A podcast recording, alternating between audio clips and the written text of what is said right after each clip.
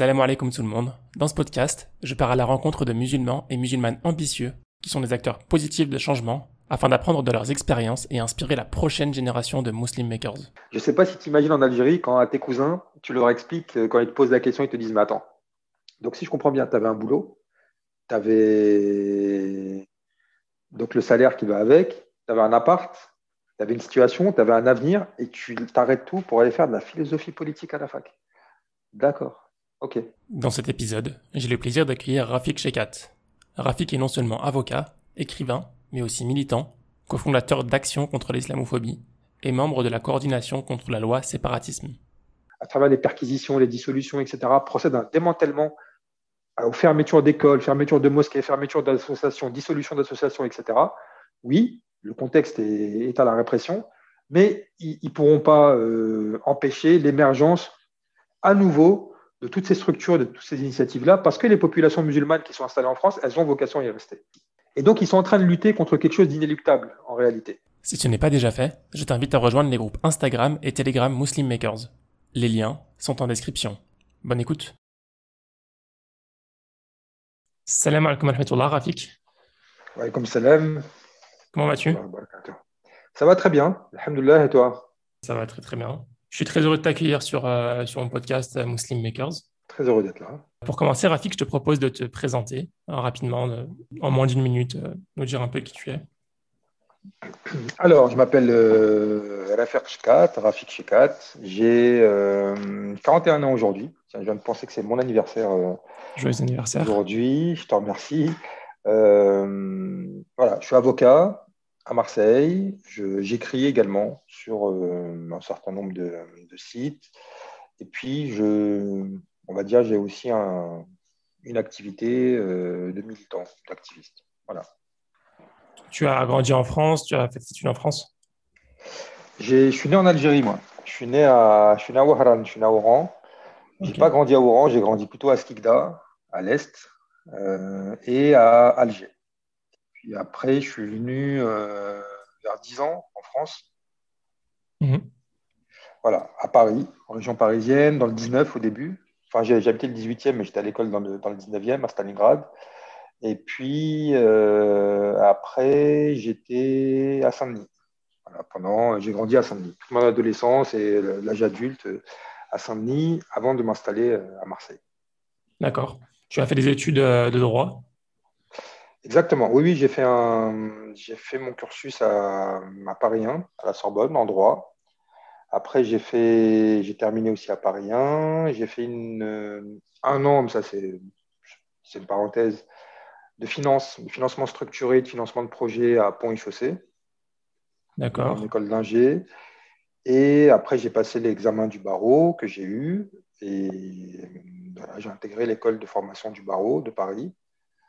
Et puis voilà, ça c'est le, on va dire le volet euh, juridique. Et puis après avoir exercé euh, en cabinet. Juste euh, la partie professionnelle, pourquoi tu voulais faire du droit?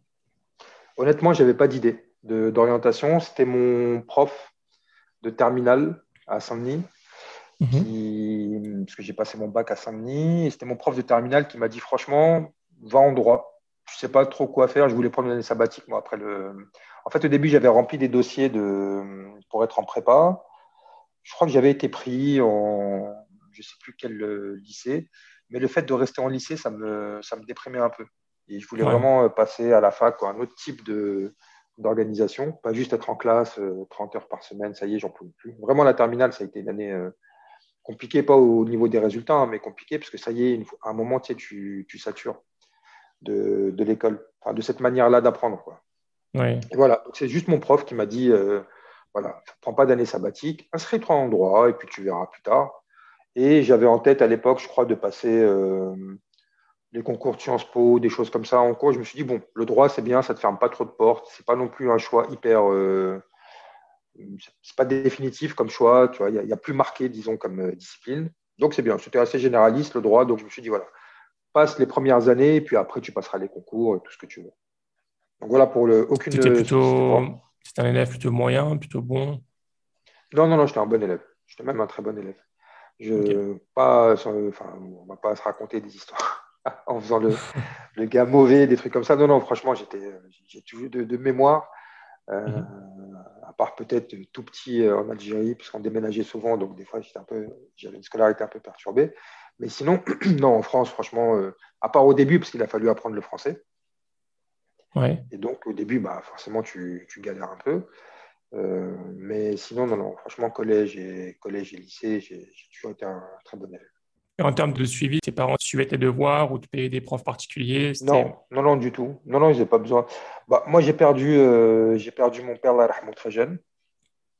Donc, euh, il est, on était encore en Algérie. Et après, ma mère, non, non, non, non, elle n'a pas eu besoin de. Non, non, moi, j'avais le. Comment dire J'avais le logiciel en, en tête. Ça veut dire que c'est valorisant d'avoir des bonnes notes. Tu vois, c'est toujours mieux que le prof il te rende un 18 plutôt qu'il te rende un 2 en disant t'es nul, quoi. Donc, à partir du moment où tu as cette euh, recherche-là de valorisation, je ne sais pas comment on peut l'appeler quand tu es, jeune, euh, les parents, ils n'ont pas besoin de. Tu as le moteur déjà. Donc, ils n'ont pas besoin de te dire c'est mieux d'avoir une bonne note qu'une mauvaise note. Donc, elle avait absolument. Je prends qu'il y, a des années au collège où ma mère ne savait même pas dans quelle classe j'étais. Euh, ah oui, parce qu'en fait, elle n'avait pas besoin de... savoir parce que ça roulait. Tu as fait un bac littéraire? Non, non, non, ES. Non, non, moi j'étais. ouais, ouais, j'étais. Tu sais, c'est ES quand tu es un peu feignant. Ouais, c'est entre les deux. Ouais, voilà. c'est vraiment le bac des. Voilà, j'ai des... je suis à peu près bon, moyen, bon partout, bon partout. Allez, je fais ES. Ouais, d'accord, ok, cool. Et du coup, euh, en faisant du droit, est-ce que tu t'es découvert euh, une passion ou c'était Absolument pas. Plus, euh, non, non c'était encore pire. Non, non, non, ça a été. Ah oui, oui, non, ça a été vraiment. D'ailleurs, il faudrait me dire s'il y a des personnes qui arrivent à se passionner pour la différence entre l'hypothèque légale et l'hypothèque conventionnelle. Très honnêtement, moi, je n'ai pas trouvé ça d'une. Alors, c'est intéressant, notamment les premières années, mais après, moi, j'ai fait du droit des affaires. Et là, bon, le droit fiscal, etc., c'est. pas dire que ce soit la chose la plus intéressante euh, qui soit. Ouais. On avait l'ambition de finir dans des bons cabinets. Et donc, c'est la raison pour laquelle on avait. Je dis on parce que c'était le groupe d'amis avec qui j'étais à l'université. On a choisi mhm. plutôt le droit des affaires. C'est en fait le droit des affaires, ça reste le tronc commun. C'est-à-dire que hmm. tu fais du droit quand tu n'as pas trop envie de choisir. Et quand tu es en droit et que tu n'as toujours pas trop envie de choisir, bah, tu restes sur la filière droit des affaires parce que c'est la filière la plus générale, on va dire. Oui. Et puis c'est la filière aussi, entre guillemets, la plus, euh, la plus stylée, non? Exactement. Oui, nous, c'est ce ce qui nous, ce qui est intéressant, c'est que depuis, j'ai complètement changé d'avis, mais à l'époque, oui, pour nous, le droit des affaires, euh, les autres disciplines, c'était les parents pauvres de la, oui, de la, de la discipline. Pour nous, par exemple, à l'époque, je te parle vraiment quand on était étudiant, hein, ça remonte. Mhm. Euh, le droit pénal, c'était limite euh, des travailleurs, c'était presque synonyme de travailleur social. C'est-à-dire que pénaliste, on se dit, ah non, ça c'est quand même la misère comme, euh, comme boulot. Et puis, là, j'ai changé de changé d'opinion. Mais à l'époque, voilà, droit des affaires, c'était la seule manière d'intégrer les plus gros cabinets parisiens ou londoniens, ou, etc. Ok. Et tu as fait une, année de césure, enfin une année dans un, je ne sais plus quelle école, entre le, ta licence et ton master? Euh, Ouais, non, non, non, en fait, non, j'ai fait un... en fait, moi, j'ai fait les choses à l'envers. C'est que j'ai d'abord passé un master, donc un master 1 en. Euh, donc, j'ai eu mon master. J'ai passé immédiatement le... l'examen du barreau que j'ai eu, du premier coup. Ce qui m'a permis après de faire des masters, euh, master 2, un peu plus. de choisir quasiment mon master 2. Donc, j'en ai fait en hmm. droit international économique à, à, la Sorbonne. Et puis après, je me suis inscrit. j'ai commencé des stages dans le cabinet d'affaires et en parallèle, j'avais été pris dans le Master 2 qui s'appelle Financement structuré, financement de projet. À Pont et Chaussée, c'est une co-tutelle Pont et Chaussée, Université Paris 10. En gestion, mais là, c'était quasiment des maths. Enfin, il y avait, il y avait des, aspects juridiques, mais quasiment. Donc, je me suis dit, c'est bizarre, parce qu'en première année de droit, tu fais. Tu t'inscris en droit parce que tu as plutôt un profil littéraire, et puis moi, je finis en fin de cursus, je, faisais des équations et des maths. Donc, je me suis dit, tiens, c'est intéressant comme, euh, comme évolution. Et, mhm. puis, euh, et puis en parallèle, j'avais été pris en cabinet, donc j'avais commencé à bosser euh, comme collaborateur, comme avocat collaborateur, dans un cabinet anglais. Ok, un, bon cabinet. Oui, oui, alhamdoulilah, non, non, c'était un, un, bon cabinet. Une chose qui me fait rire toujours avec le, avec le recul, c'est que quand tu avais un, par exemple un courrier à transmettre en interne, c'est-à-dire même à ton voisin de, de bureau, enfin, c'est-à-dire deux bureaux à côté ou trois bureaux à côté, il y avait un mhm. porteur qui pouvait le faire en interne. Et j'ai trouvé, je trouvais ça fabuleux comme. Euh, c'est-à-dire, une fois, nous, on était au troisième étage de mémoire. Une fois, j'ai dû aller au quatrième parce que là-bas, il y avait le service euh, fiscalité, taxe. pour remettre juste un contrat.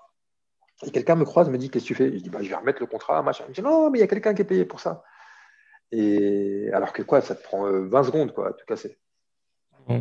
Donc voilà, c'était une petite, une petite anecdote pour euh, juste pour dire dans, quel style de. Par exemple, tu vois, j'avais une secrétaire qui avait mon âge. Et j'étais très intimidé à l'idée de lui demander de faire quoi que ce soit parce que j'avais, elle était parfaitement bilingue, elle, en anglais aussi. Et j'avais l'impression qu'elle était aussi compétente que moi pour faire ce, job-là. Sauf que moi, j'étais avocat et elle, était secrétaire. Donc, en fait, j'avais, je, elle m'appelait pour me demander de lui donner du boulot parce que je ne lui donnais jamais de travail. Et elle avait le même âge que moi. Et je ne comprenais pas pourquoi il fallait que je lui donne du travail, en fait. Pour moi, elle était près, enfin, elle devait être à côté de moi dans le bureau, quoi, mais pas. Euh, et voilà. Donc, c'était, euh, c'était une très bonne expérience, par contre. C'est...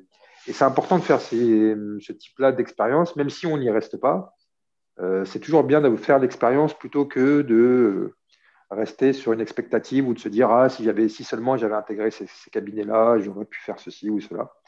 Donc, euh, donc mhm. voilà, moi ça m'a permis de ça m'a permis de savoir ça. Tu es resté quelques années dans ce cabinet, puis après, ça t'a pas trop plu, tu as voulu changer? Exactement. Non, en fait, j'avais commencé moi à faire des stages dans des cabinets. Dans le premier cabinet, c'était un cabinet californien de mémoire, la Watkins. C'était dans le aux Invalides, Très mhm. beau cabinet sur le quai d'Orsay, avec vue sur le Grand Palais. J'avais un bureau magnifique en plus, avec une belle vue sur le Grand Palais. Et après, j'ai fait, j'ai alterné cabinet anglais, cabinet états-unien, pour finir finalement dans un cabinet anglais. Et, euh, après, voilà. Donc j'ai fait toujours en finance. Hein. J'ai jamais changé de département. Finance, un tout petit peu de corporate, mais surtout j'étais en finance. Et puis au bout de, oui, au bout de deux ans en cabinet, au bout de deux ans de collaboration, là, ça y est. Franchement, j'avais fait le tour en réalité. Et, en fait, je crois que ce qui m'inquiétait le plus à l'époque, parce que je me replace vraiment des années en arrière, c'est que euh, ceux qui étaient au-dessus de moi, c'est-à-dire à la fois les seniors et. Euh, parce qu'on travaillait beaucoup, hein, en, tant que junior, dans, ce type de structure-là, on travaille beaucoup. Et ce qui m'inquiétait le plus, c'est que les seniors ainsi que les associés travaillaient encore plus, quasiment. Et hmm. tu sais, tu peux faire un effort si tu sais que tu passes les premières années et qu'à la suite des premières années qui sont un peu difficiles, la route va un peu s'aplanir, tu vois. Là, non. Là, tu te dis, mais en fait, là, je travaille beaucoup, mais quand je serai euh, senior, c'est-à-dire avec 5 ans d'expérience, je travaillerai encore plus. Quand je serai associé, je travaillerai encore plus. Donc, en fait, c'est un tunnel qui ne s'arrête jamais. Hmm. Et je crois que ça, ça m'a un peu déprimé comme vision. Parce que je pensais que tu sais, c'est un peu comme les études de médecine. Tu te dis au début, tu galères et puis ça se, ça se calme un peu. Et je me suis dit non, je ne pourrais pas, euh, parce que le facteur temps, bon, c'est bien d'être bien payé, mais quand tu n'as pas le temps de dépenser ton salaire, ça n'a pas grand intérêt d'être bien payé. Parce que hmm. vraiment, tu n'as vraiment pas le temps de, dépenser ton salaire. Ce n'est pas pour rien que dans ces cabinets-là, il y a une conciergerie. Ça veut dire qu'on te propose un service de pressing, qu'on te propose un service de livraison de ceci ou de cela. Euh, moi, dès que j'achetais quelque chose, je me faisais livrer au bureau, parce que c'est là-bas que je passais le plus clair de mon temps. Et, et, donc, si tu rentres chez toi tous les soirs euh, tard, rien ne peut rattraper ça. Aucun salaire ne peut rattraper ça. Et donc, il y a un moment où vraiment tu. Tu vois, les repas où tu es très, très, très, très speed, euh, tu es obligé de partir tout le temps avant, euh, avant le dessert, de demander l'addition quasiment en même temps que l'entrée, le plat de, le plat de résistance, parce qu'il faut que tu retournes au cabinet le soir, etc. Ça ça, ça, ça, nous est déjà arrivé, y compris de bosser le week-end. Et ça, tu te dis, bon, la qualité de vie, quand même, c'est pas quelque chose qui se, qui se négocie.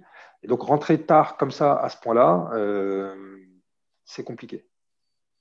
C'est compliqué parce que tu aspires à autre chose. Et puis, plus fondamentalement, c'était intéressant, hein, ce qu'on faisait, il n'y a pas de souci. C'était beaucoup de, de la finance, c'était beaucoup de conseils. Donc, on, on, plaidait absolument jamais. Et je pense que les trois quarts du cabinet où j'étais ne savaient même pas où se trouve le palais de justice à Paris. Donc, mhm. c'était pas du tout, on ressemble, c'est pas du tout une activité qui ressemble à l'activité classique euh, des avocats. pénal. oui, voilà, c'est vraiment une, activité de conseil d'un cabinet d'affaires. Et moi, j'avais des amis euh, quand je travaillais dans ce cabinet. La plupart de mes amis, par exemple, eux étaient traders, travaillaient en salle de marché, etc. Et on, voilà, on avait, on avait plus de points communs avec des personnes qui bossaient en banque qu'avec euh, des avocats, on va dire, classiques, parce que vraiment, on plaidait jamais, on voyait jamais la d'un tribunal ou d'un juge ou de quoi que ce soit. C'était vraiment que des activités de conseil, des activités de finance, de financement, de refinancement. Donc, euh, donc voilà. Donc, il y avait aussi le. Intellectuellement, je me, disais, et j'avais toujours eu cette frustration-là pendant mes études de ne pas avoir fait de sciences humaines. et de sciences sociales. Donc, c'est un. Voilà. Au bout de deux ans, je me suis dit, bon, ça y est, je l'ai fait. Alhamdoulilah, c'est bien de l'avoir fait. Et des fois, quand tu fais une chose, tu sais, tu acquiers la conviction que ce n'est pas pour toi. Ouais. Et euh, du coup, tu, tu, as repris les études. Exactement. Donc, euh, quand j'ai arrêté, je me suis réinscrit en master, master 2, en philosophie, philosophie politique, pour être plus précis. Mhm. Euh, et puis voilà, j'avais vraiment envie de faire quelque chose qui. Parce que ça m'intéressait, parce que j'avais toujours été. même si je n'avais pas milité activement ou je ne m'étais pas engagé dans, dans, dans, des mouvements particuliers. J'avais quand même, euh, je ne sais pas, par exemple, j'étais abonné depuis que j'avais l'âge de 22 ans à la revue d'études palestiniennes, sur mhm. laquelle j'étais tombé une fois au hasard à la FNAC. Et, et, donc voilà, donc je lisais quand même un peu des écrits politiques, Edouard Saïd, par exemple, je ne sais pas à l'époque, qu'est-ce que je pouvais lire? Oui, des choses comme ça. Et euh, donc, j'avais encore j'avais cette frustration-là de ne pas avoir fait d'études où on puisse parler de ces, de ces questions-là. Donc, je m'étais inscrit en Master 2 en philosophie politique, j'avais été pris. Et puis, euh, entre-temps, moi, dès que j'ai quitté le cabinet, la première chose que j'ai faite, c'est que je suis parti en Palestine.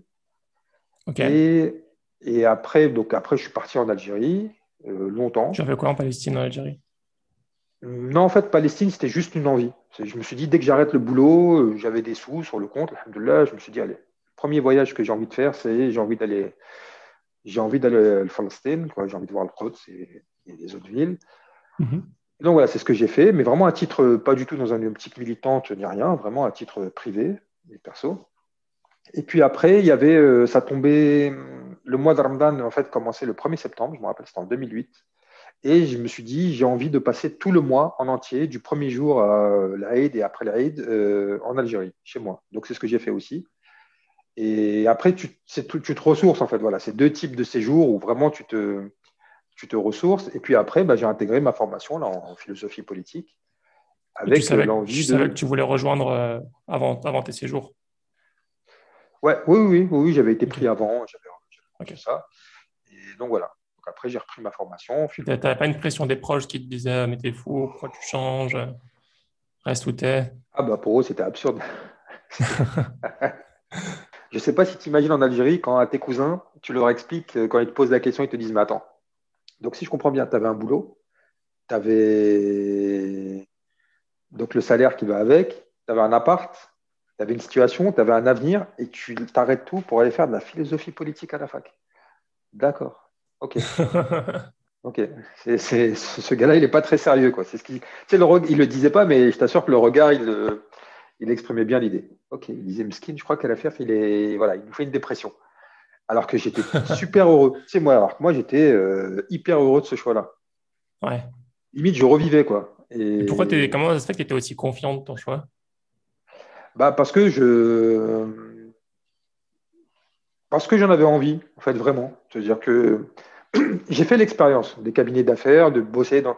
Et pour moi, ça n'avait pas de sens. Et donc, j'ai compris à ce mmh. moment-là que si ça n'a pas de sens, j'arriverai pas à y mettre du sens.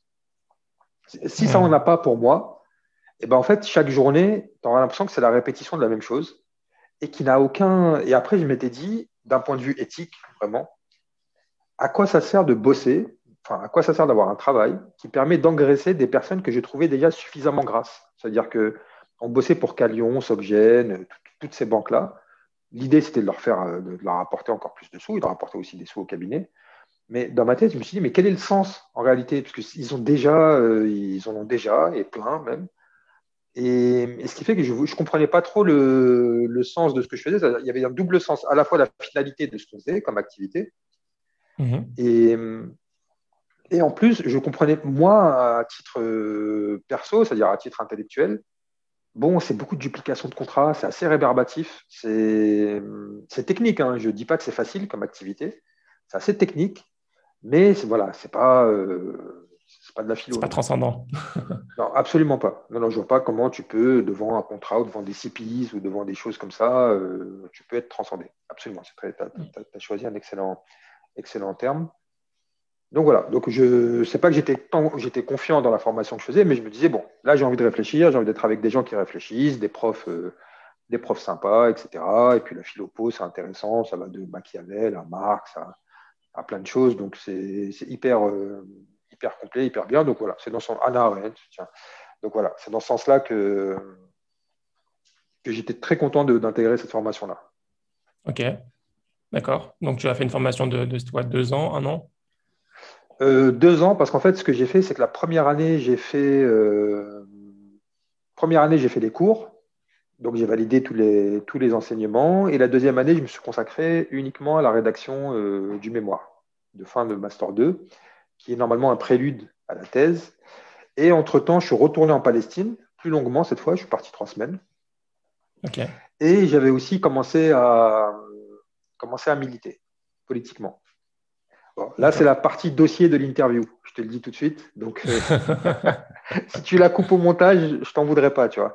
Mais non, non, plus sérieusement, en fait, j'avais. Quand j'ai commencé mon Master 2, euh, c'était quelques semaines avant l'opération Plomb durci. Donc, ça, c'est les bombardements sur, euh, sur Gaza de 2009 fin 2008, enfin hiver 2008-2009. Donc ça a mhm. commencé en fin d'année 2008 et euh, début janvier 2009. Euh, Donc ça, c'était l'opération Plomb durci. Il y avait des très très très très grosses manifestations sur, euh, sur Paris, auxquelles j'ai été. Et bon, moi, je militais absolument nulle part. Hein. J'étais dans aucun groupe, etc. Mais pendant que j'étais dans la manif, j'avais eu le sentiment que si tu t'engages pas dans une structure, bah, faire une manif une fois par an, si Yannis, c'est pas très c'est important, mais c'est voilà, c'est pas, c'est pas suffisant. Et donc, comme beaucoup de personnes qui ne militent pas, j'ai eu ce réflexe en rentrant chez moi de regarder les chaînes d'infos en continu. Parce que tu sais, quand tu participes à une manif et que tu as l'impression que la manif est grande, et j'avais vraiment l'impression qu'il y avait beaucoup, beaucoup de monde. Donc, tu te dis, bah, tu rentres chez toi. Exactement. Non, mais là, je t'assure que non. Franchement, avec le recul, je pense que les enfin, le, le mouvement palestinien ne pourrait jamais réunir autant de monde qu'il y avait à l'époque. Il y avait vraiment, vraiment, vraiment du monde pour, tout un tas de, de, raisons d'ailleurs. Tu vois, entre-temps, il y a eu euh, ce qui s'est passé en Égypte, en, Tunisie, etc., en Syrie, etc. Donc, bon. Mais à l'époque, vraiment, il y avait une centralité de la question euh, palestinienne.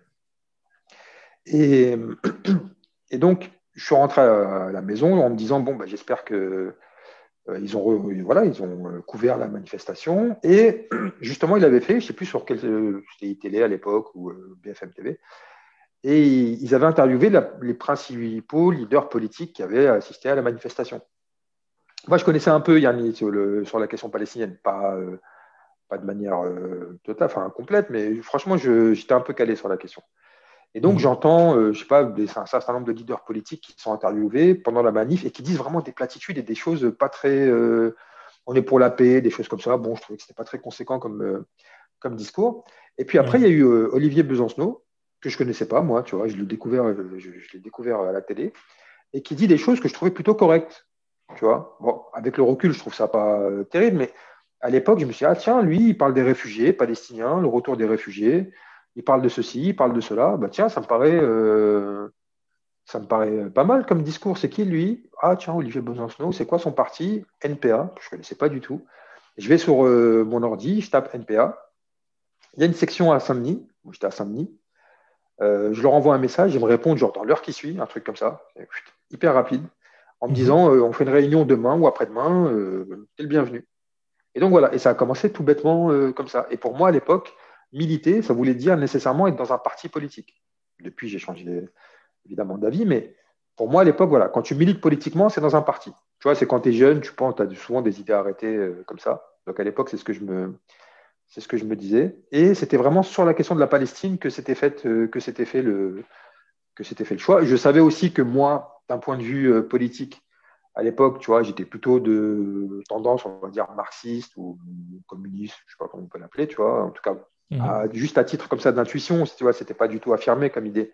Mais d'un point de vue intuitif, comme ça, bon, je me suis dit, je me retrouve plus là-dedans que euh, ailleurs. Ouais. Oui, voilà. Donc c'est comme ça que j'avais intégré. Et, euh, et après, voilà. comme j'étais retourné après, enfin, après, je suis retourné encore en, Palestine. Et donc à ce moment-là, je militais principalement dans la campagne BDS. Et on avait créé un collectif BDS à Saint-Denis. Et je participais aussi aux actions euh, de BDS France. Donc voilà, c'était plus franchement mon premier engagement, comme beaucoup, beaucoup d'ailleurs. Et je me rends compte que euh, on est beaucoup dans ce cas-là ma politisation s'est faite à travers la question palestinienne. Et, et voilà, et on est vraiment nombreux, hein, parce que la plupart des personnes que j'ai connues dans le milieu militant, même des personnes avec qui maintenant je milite sur des questions autres que la Palestine, je les ai connues à travers la question palestinienne. Mhm. Et ça a été vraiment un gros, ça a été une décennie, on va dire, de la deuxième intifada en 2000 mhm. jusqu'à l'opération Plomb durci de 2009. Et entre-temps, il y a eu l'opération Rempart, euh, Jenin, 2002, euh, etc. Il y a toute une génération, en fait, de personnes qui se sont euh, politisées voilà, entre, vraiment entre 2000 et 2010 à travers la question palestinienne. Et vraiment, c'est du monde. Mais, et là, j'aimerais dire une chose, pour moi, la Palestine, ça toujours voilà, c'est la porte d'entrée dans la politique, mais j'ai jamais voulu en faire un terminus. C'est-à-dire que quand on, dit que c'est une, une, clé de politisation, c'est une ouverture vers la politique, l'idée, c'est de ne pas en faire un terminus et de ne pas dire, voilà, moi, la Palestine, ça a été ma station de départ, mais ce n'est pas la station d'arrivée et, et, pas mon terminus. Et donc, l'idée, c'est pas de dire, voilà, on va tourner en rond et dire Palestine, Palestine de manière permanente etc. Non, c'est comment ça t'ouvre sur le monde et comment ça te permet de comprendre le monde et les rapports de domination qui le structurent, etc. Et donc, c'est vraiment une clé de compréhension. Mhm. Et très rapidement, je crois que ça a été au bout d'un an ou deux, vers 2010, quelque chose comme ça, euh, j'avais. Ça veut dire que ça ne me suffisait plus d'avoir la Palestine comme projection. Ça veut dire que je me disais, mais attends, il y avait. ce qui a été euh, un des déclencheurs de ça, c'est que moi, j'étais à Saint-Denis et à l'époque, tu avais l'évacuation de la tour Balzac à la Courneuve. OK. Et donc, je me suis dit, mais. Et, et je me dis, attends, c'est bizarre, je, reçois des SMS. Dès qu'il se passe le moindre truc dans les, euh, en Palestine, on va te dire, euh, une famille a été expulsée à Cher Jarrah ou je ne sais pas où euh, en Palestine. Et on recevait des SMS dans les groupes militants hmm. pro-palestiniens. Mais par contre, en bas de chez nous, il y avait des familles qui étaient expulsées, qui étaient à la rue, qui dormaient dehors, etc. En bas de chez nous, hein, en France et on ne faisait rien pour ça. Je me suis dit, mais il y a un décalage. Ça veut dire que c'est à 4000, 5000 km la Palestine, c'est une cause éminemment importante. Et ça, je, garderai ça en tête euh, toute mon existence. Mais par contre, il y a aussi un engagement local qu'on doit avoir. Et c'est à partir de là, tu vois, que j'ai commencé plutôt à, euh, tout en mêlant les deux, d'ailleurs, à me dire, bon, il y a des choses qui se passent ici, concrètement. Tu peux faire le lien entre, par exemple, la répression en Palestine et le lien, il ne faut pas qu'il soit absolu, il y, a, quelques points, de, points communs, et la répression qu'il peut y avoir en France, ou avec les, crimes et les brutalités policières, etc. Donc c'est à partir de là que j'ai commencé plutôt à avoir un engagement plus, euh, plus local, on va dire. D'accord. Et c'est manifesté par. Euh, c'était quel type d'engagement? Bah, On avait commencé. Alors, j'avais quitté le. J'avais quitté le NPA, ça a duré un an. Et, ce qui est intéressant, juste vraiment à titre euh, avec le recul, et d'ailleurs, je ne suis pas le seul à avoir vécu, vécu ça, c'est que moi, le NPA a coïncidé avec euh, l'affaire Ilham Moussaïd. Ce qu'ils ont appelé l'affaire Ilham Moussaïd, c'est en fait la présence d'une sœur qui porte un hijab à Avignon sur une liste pendant les élections régionales, je crois que c'était les régionales de 2010. Et donc, mhm. en fait, la simple présence de cette sœur-là euh, sur une liste, elle était 28e D'ailleurs, sur une liste où même la tête de liste du LPA était sûre de ne pas être élu. Alors, je ne sais pas si tu imagines quand tu es 28e de, de, la liste. Et donc, la simple présence de, cette sœur, donc Ilham, avait provoqué un scandale euh, politique à l'échelle nationale, déjà en interne au sein du NPA, mhm. Et euh, vraiment à l'échelle nationale. Ça veut dire qu'il y a eu une médiatisation euh, énorme de, cette affaire, au point que Ilham, d'ailleurs, elle-même, elle avait dû quitter son domicile pour aller habiter chez quelqu'un de sa famille parce qu'il y avait des, dizaines de journalistes qui l'attendaient en bas de chez elle pour, euh, l'interviewer. Vraiment, ça a eu un, énorme retentissement pour elle. Et ce qui s'est passé, c'est que il y avait un comité, en fait, à Avignon. Enfin, il y avait un groupe que je connais très bien. Et en fait, en, mettant Ilham candidate, ils avaient appuyé sur le bouton de dislocation du NPA. Vraiment, ils ont fait imploser le NPA parce que cette question-là, elle était, elle est, elle, on la sentait, tu vois, la question de la laïcité, hijab, islam, etc., en interne, on sentait que ça pouvait être source de friction. Mais là, vraiment, le, parti a implosé. Il a imposé sur deux questions, si on veut être vraiment honnête et complet. Il a imposé vraiment sur la question de l'islam et il a aussi imposé sur la question des alliances. C'était les deux. C'était deux types de. Et donc, en fait, ce qui s'est passé, c'est que, voilà, à la fin de. Je reste à peu près un an, moi, au NPA. Mais à la fin, on ne parlait que hijab, voile, hijab, voile, hijab, voile, hijab, voile pendant toutes les, pendant toutes les réunions parce que c'était vraiment la question euh, qui était devenue centrale euh, en interne.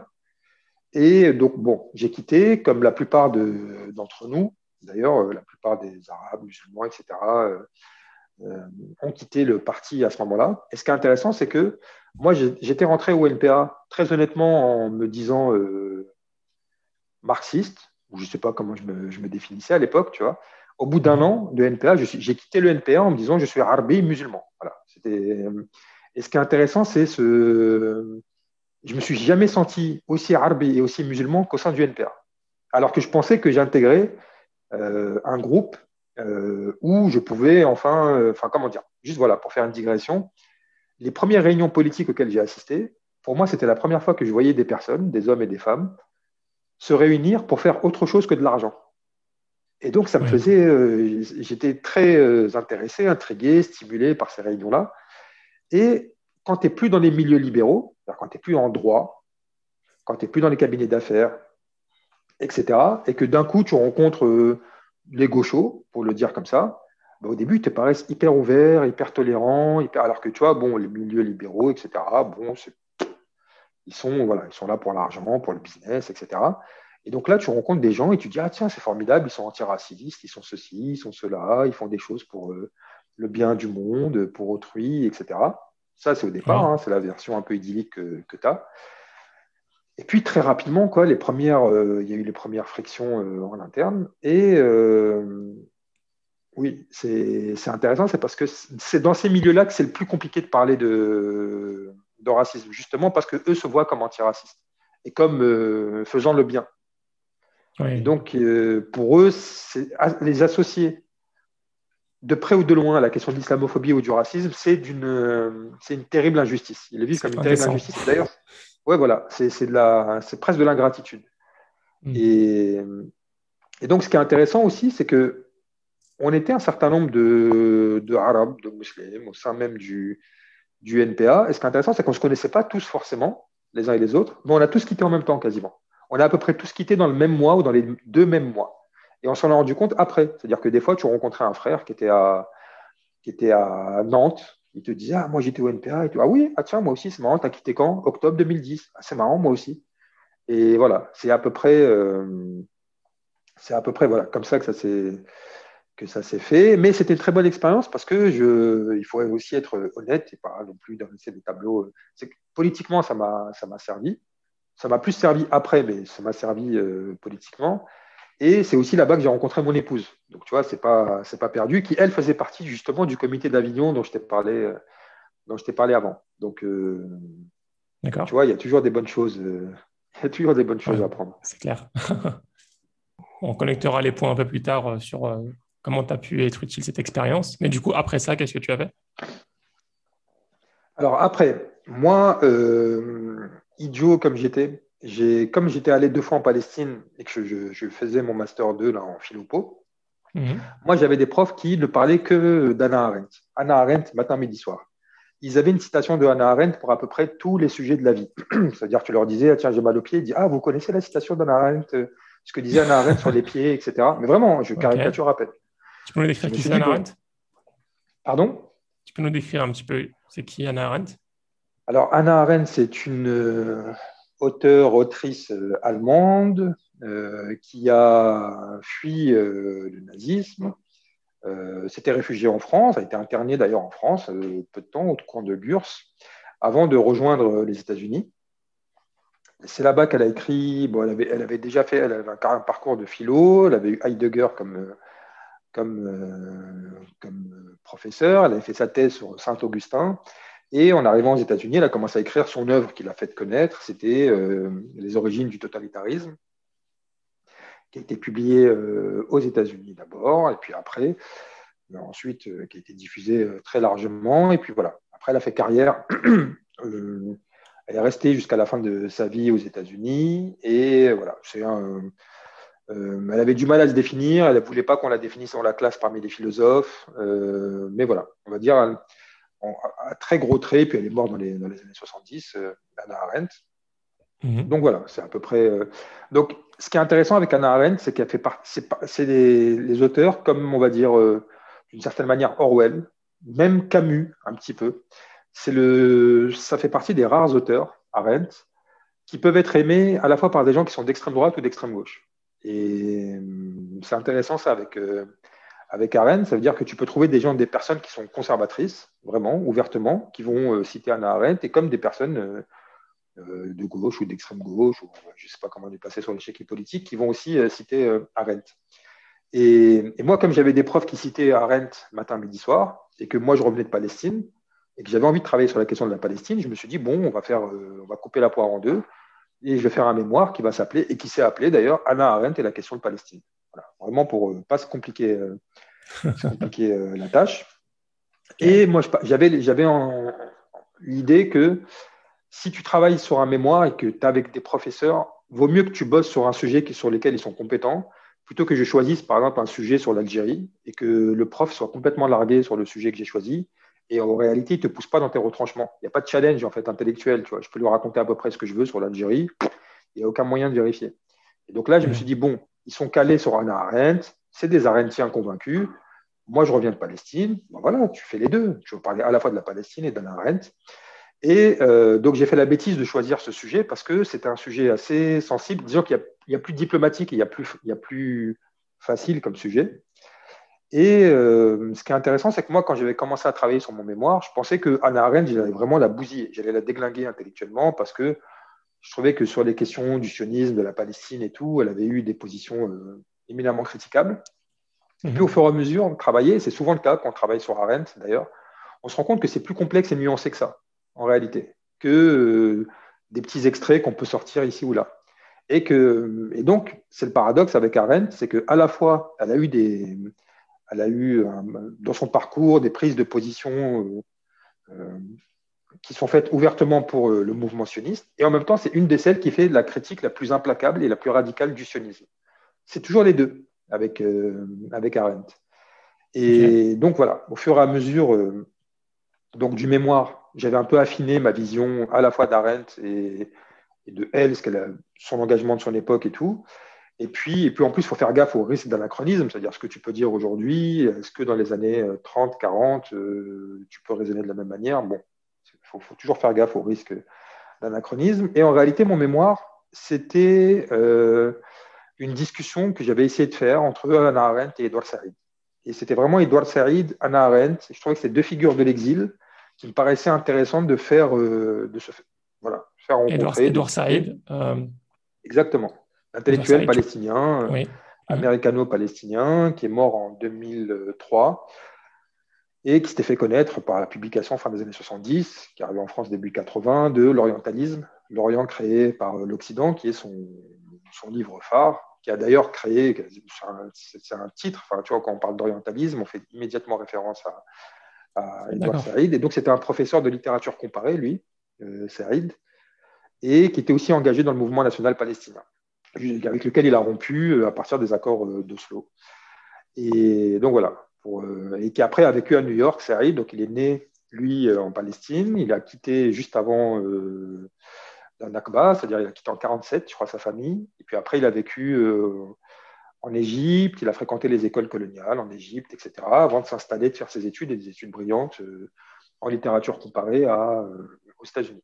Et après, il, a vécu, il est resté, il était installé à New York, et c'est de là-bas qu'il écrivait, qu'il s'engageait. D'accord. Donc voilà, c'était le mémoire, c'était une discussion, Edouard Saïd, euh, Anna Arendt. Et le jour de la soutenance, la prof, elle n'a pas vraiment, goûté, euh, goûté ça. Et euh, donc voilà, ma directrice de mémoire n'a pas vraiment aimé. C'est-à-dire que c'était bizarre comme, expérience parce que moi, je pensais après faire une thèse, etc. Donc continuer mon, travail et j'étais très apprécié par ma directrice de mémoire d'ailleurs. Et donc, tu vois, après, pour avoir les allocations de thèse, il faut que tu aies un prof qui t'appuie, qui, qui, appuie ton dossier dans les commissions. Mmh. Et puis après, on te, verse une, allocation pendant trois ans, ce qui te permet de faire une thèse. C'est à peu près le plan, moi, que, que j'avais. Ça se passait très bien, alhamdoulilah, à l'université. Sauf que le jour de la soutenance, elle a lu mon mémoire, ma, directrice de mémoire, et elle n'a pas vraiment euh, kiffé cette. Euh, enfin, en tout cas, c'était pas de son goût. Elle n'a pas apprécié cette discussion entre Anna Arendt et Edouard Saïd. Et quand j'ai demandé, c'était un peu houleux, on va dire, pendant la soutenance. Et quand j'ai demandé est-ce qu'il y avait des éléments qui étaient faux, parce que j'ai quand même rendu un écrit d'une centaine de pages, donc sur lequel il fallait s'appuyer avant de, avant de parler d'autre chose. Et je lui demandais est-ce qu'il y a des choses fausses sur les. Enfin, elle m'a reproché en fait de ne pas être objectif. Et c'est intéressant, mmh. ça, ce procès en objectivité, parce que ça veut strictement rien dire. C'est-à-dire que franchement, ce jour-là, je lui ai dit non, mais l'objectivité, c'est ça y est, c'est une question qu'on règle. Premier semestre, première année de sociaux, euh, ça y est, cette question de l'objectivité, ça n'existe pas, l'objectivité. Enfin, est-ce qu'elle est objective, Anna Arendt? Enfin, Ça ne veut rien dire comme, euh, comme reproche de dire à quelqu'un, vous n'êtes pas objectif. Et en fait, je crois qu'elle s'est rendue compte, euh, et c'est même pas une croyance, et je pense une certitude. En fait, elle s'est rendue compte que j'étais arabe le jour de la soutenance, ma prof. Et, ce qui fait que je lui ai dit, en fait, je lui ai dit que moi, voilà, je, je m'appelle Rafir Chkat, je, fils de Chkat et de Baroudia Armdani. Je lui ai rappelé le jour de la soutenance. Hein. Et j'ai travaillé mmh. sur Anna Arendt. Je me suis tapé la correspondance de Anna Arendt avec Heinrich Blucher, la correspondance d'Anna Arendt avec Kurt Blumenfeld, la correspondance d'Anna Arendt avec Gershom Scholem, la correspondance d'Anna Arendt avec Marie McCarthy. Tout ça, je l'ai lu. Moi, j'ai fait un travail de déplacement. Je, suis né à Oran, j'ai grandi en Algérie. Je, lis une autrice qui est, une, juive allemande bourgeoise. Tout nous oppose quasiment. Et pourtant, j'ai fait le, j'ai fait le, voilà, j'ai fait une partie du chemin. Et il revenait pour moi, la professeure, enfin ma directrice de mémoire, euh, de faire l'autre partie du chemin. Et parce que j'ai fait, moi, le, travail de déplacement. Bon, et donc, euh, ça c'est. Et là-dessus, donc, on m'a dit non, non, vous n'êtes pas objectif, etc. En fait, en gros, ce qu'elle me reprochait, c'est de ne pas idolâtrer Anna Arendt. Dire, en fait, de la, de la traiter comme un auteur, comme un autre, ce qui n'est pas vrai. Hein. Moi, j'apprécie beaucoup Arendt, mais je ne vais pas non plus en faire quelque chose d'apologétique. Ce qui me paraît d'ailleurs pas très arendtien comme, comme démarche. Donc il faut toujours être euh, un peu critique et puis essayer de voir les angles morts et puis les impensés de tel ou tel auteur. C'est ce qui nous permet, je pense, d'avancer. El Mohim, donc voilà, la soutenance ne se passe pas très bien, donc euh, tout tombe un peu à l'eau, l'idée de faire une thèse, euh, etc. donc là, à ce moment-là, à partir de 2010, je me suis plutôt mis à écrire. D'accord. Donc là, j'avais commencé à écrire des, des articles. Il y a eu un projet de livre après qui s'est concrétisé euh, l'année d'après. C'était un livre collectif. Et puis voilà, j'avais commencé les articles. Et puis surtout, j'ai commencé euh, à m'investir dans des comités euh, vérité et justice en matière de crime et de brutalité policière, policier. Et voilà, donc c'est comme ça que s'est fait l'engagement local et plus, plus uniquement sur la, question, sur la question palestinienne. Donc voilà, c'était à la fois une activité éditoriale et une activité, on va dire, militante stricte donc, c'était voilà, les comités vérité et justice. Et donc, on a commencé à Gennevilliers, cité du Lutte, à la suite de, du meurtre d'un petit jeune, mesquine là, du Djamel, qui s'était fait tuer en prison à la prison de Nanterre, donc par des matons.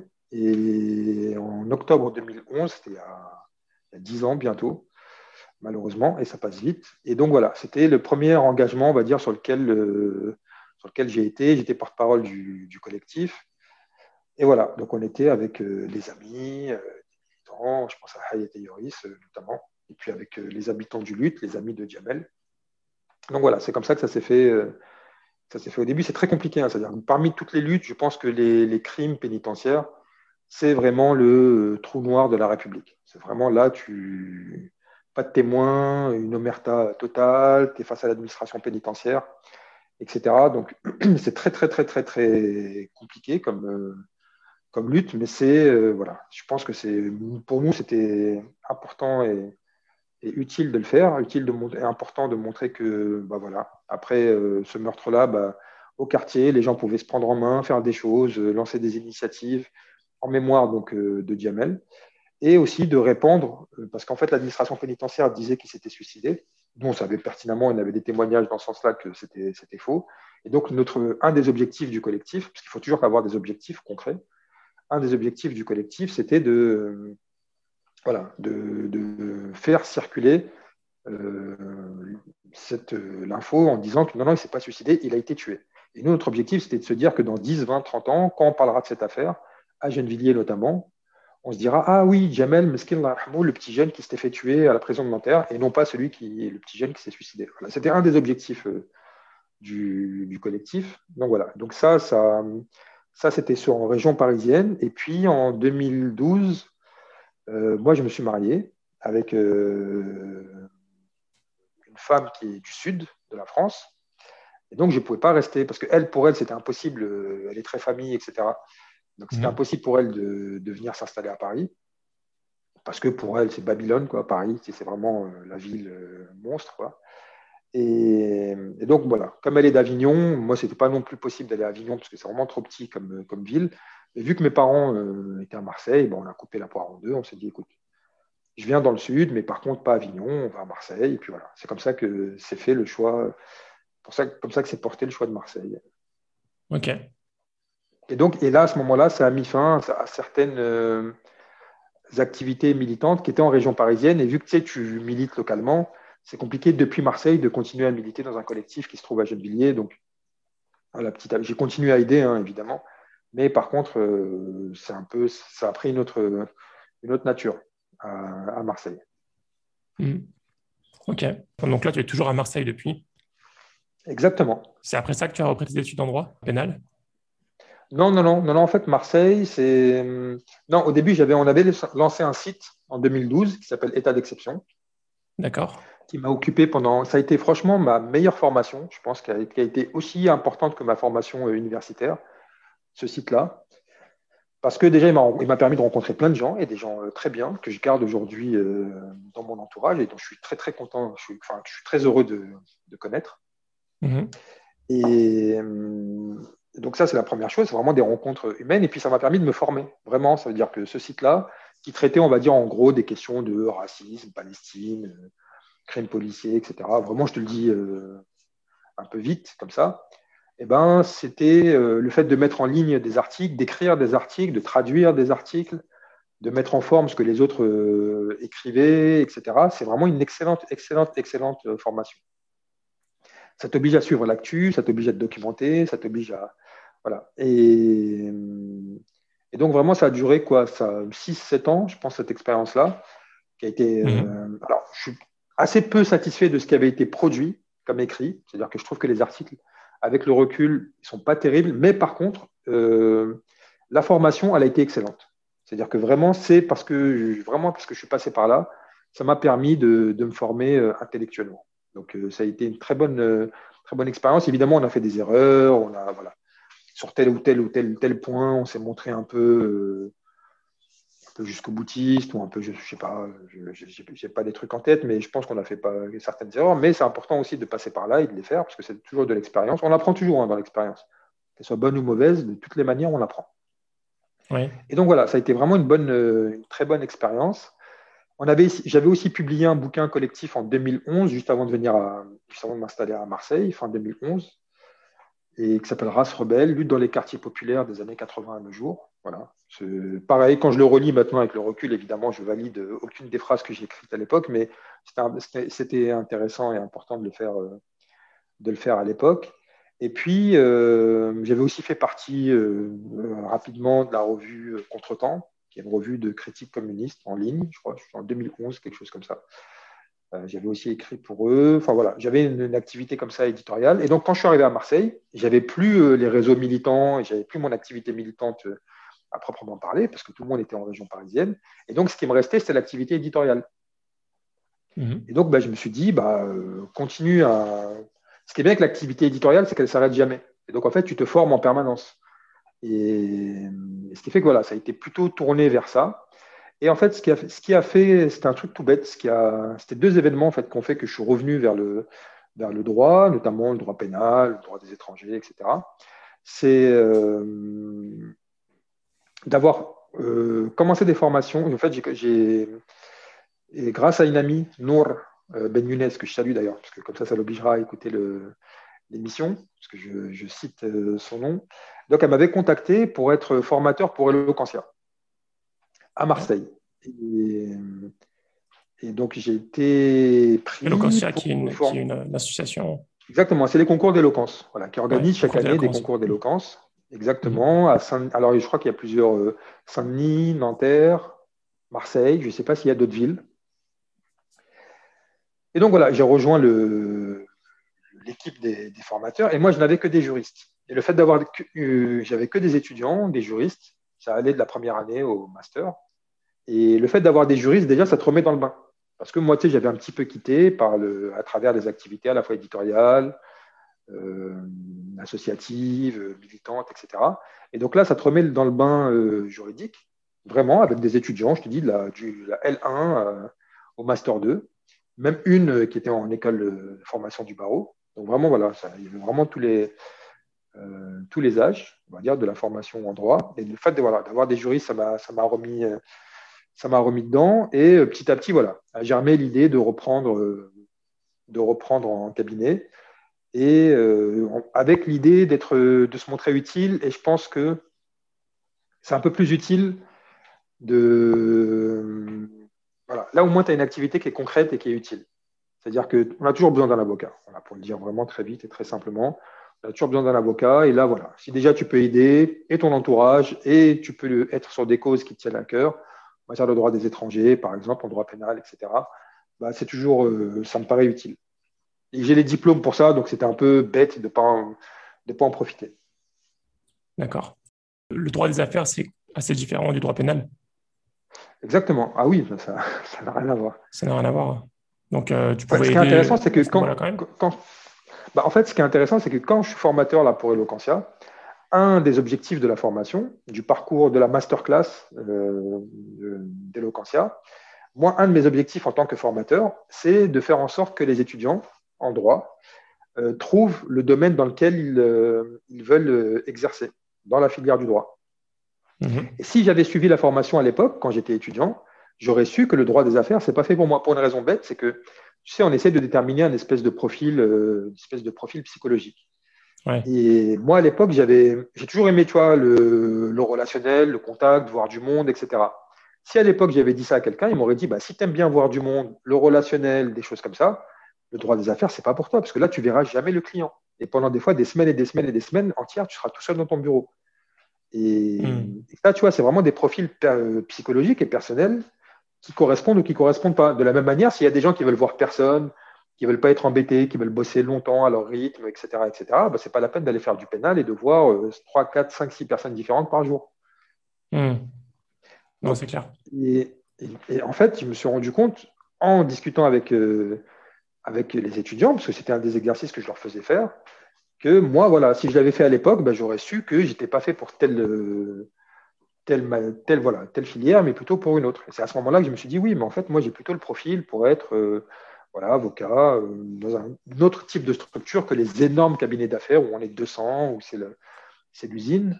Non, moi, j'étais plutôt fait pour être dans d'autres types de structures. Et ce qui fait que je ne mets pas du tout en balance, je ne pense pas qu'il y ait des structures qui soient meilleures que d'autres, je pense juste que c'est des jobs qui sont différents.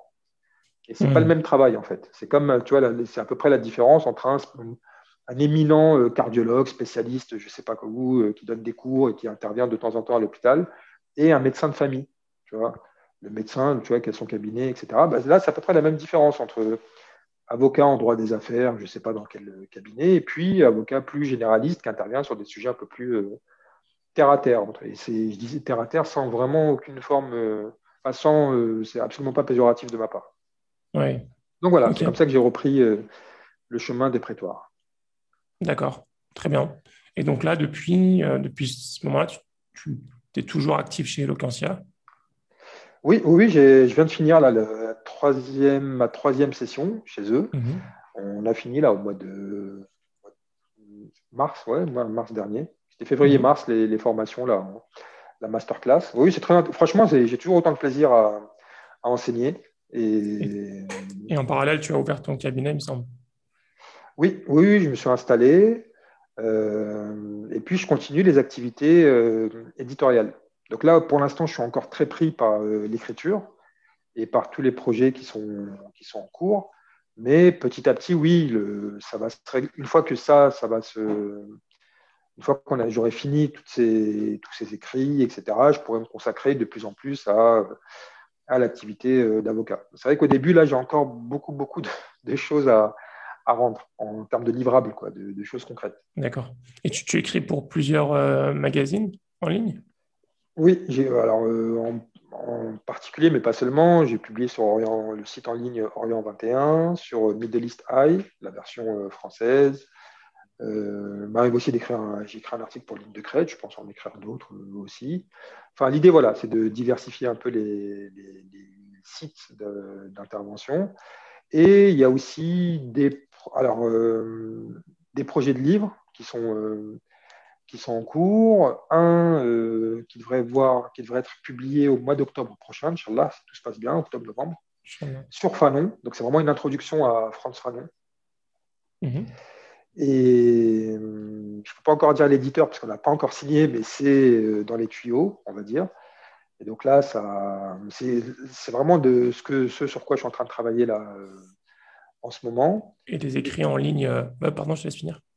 Non, non, voilà, c'était voilà. Pour le livre, parce que le premier livre, en réalité, comme ça va être le 60e anniversaire de la mort de Fanon, euh, l'éditeur voulait marquer le coup, euh, etc. Donc, voilà, j'avais pas, pas dans l'esprit de bosser sur euh, Fanon là maintenant, mais comme j'ai participé à plein de colloques universitaires, à des rencontres, j'ai été invité plusieurs fois en Algérie à des, à des colloques et à des séminaires autour de la pensée et de l'œuvre de, de, Fanon, enfin de la vie et de l'œuvre de, de Fanon. Donc voilà, je me suis dit, bon, j'ai les connaissances euh, accumulées depuis temps. Et puis Fanon, c'est un auteur que, j'aime beaucoup, qui m'accompagne moi dans mon activité euh, intellectuelle, euh, militante, etc. depuis des années. Donc je me suis dit, voilà, je pense mmh. que je peux, je peux écrire quelque chose qui, puisse être intéressant. Et puis, il y, a un document, y a un tournage d'un documentaire là qui, qui va être diffusé sur France 5 autour de Fanon, auquel je participe d'ailleurs. Et c'est comme ça d'ailleurs que j'ai eu l'idée du livre. C'est parce que pour, le, pour les besoins du documentaire, j'ai dû collecter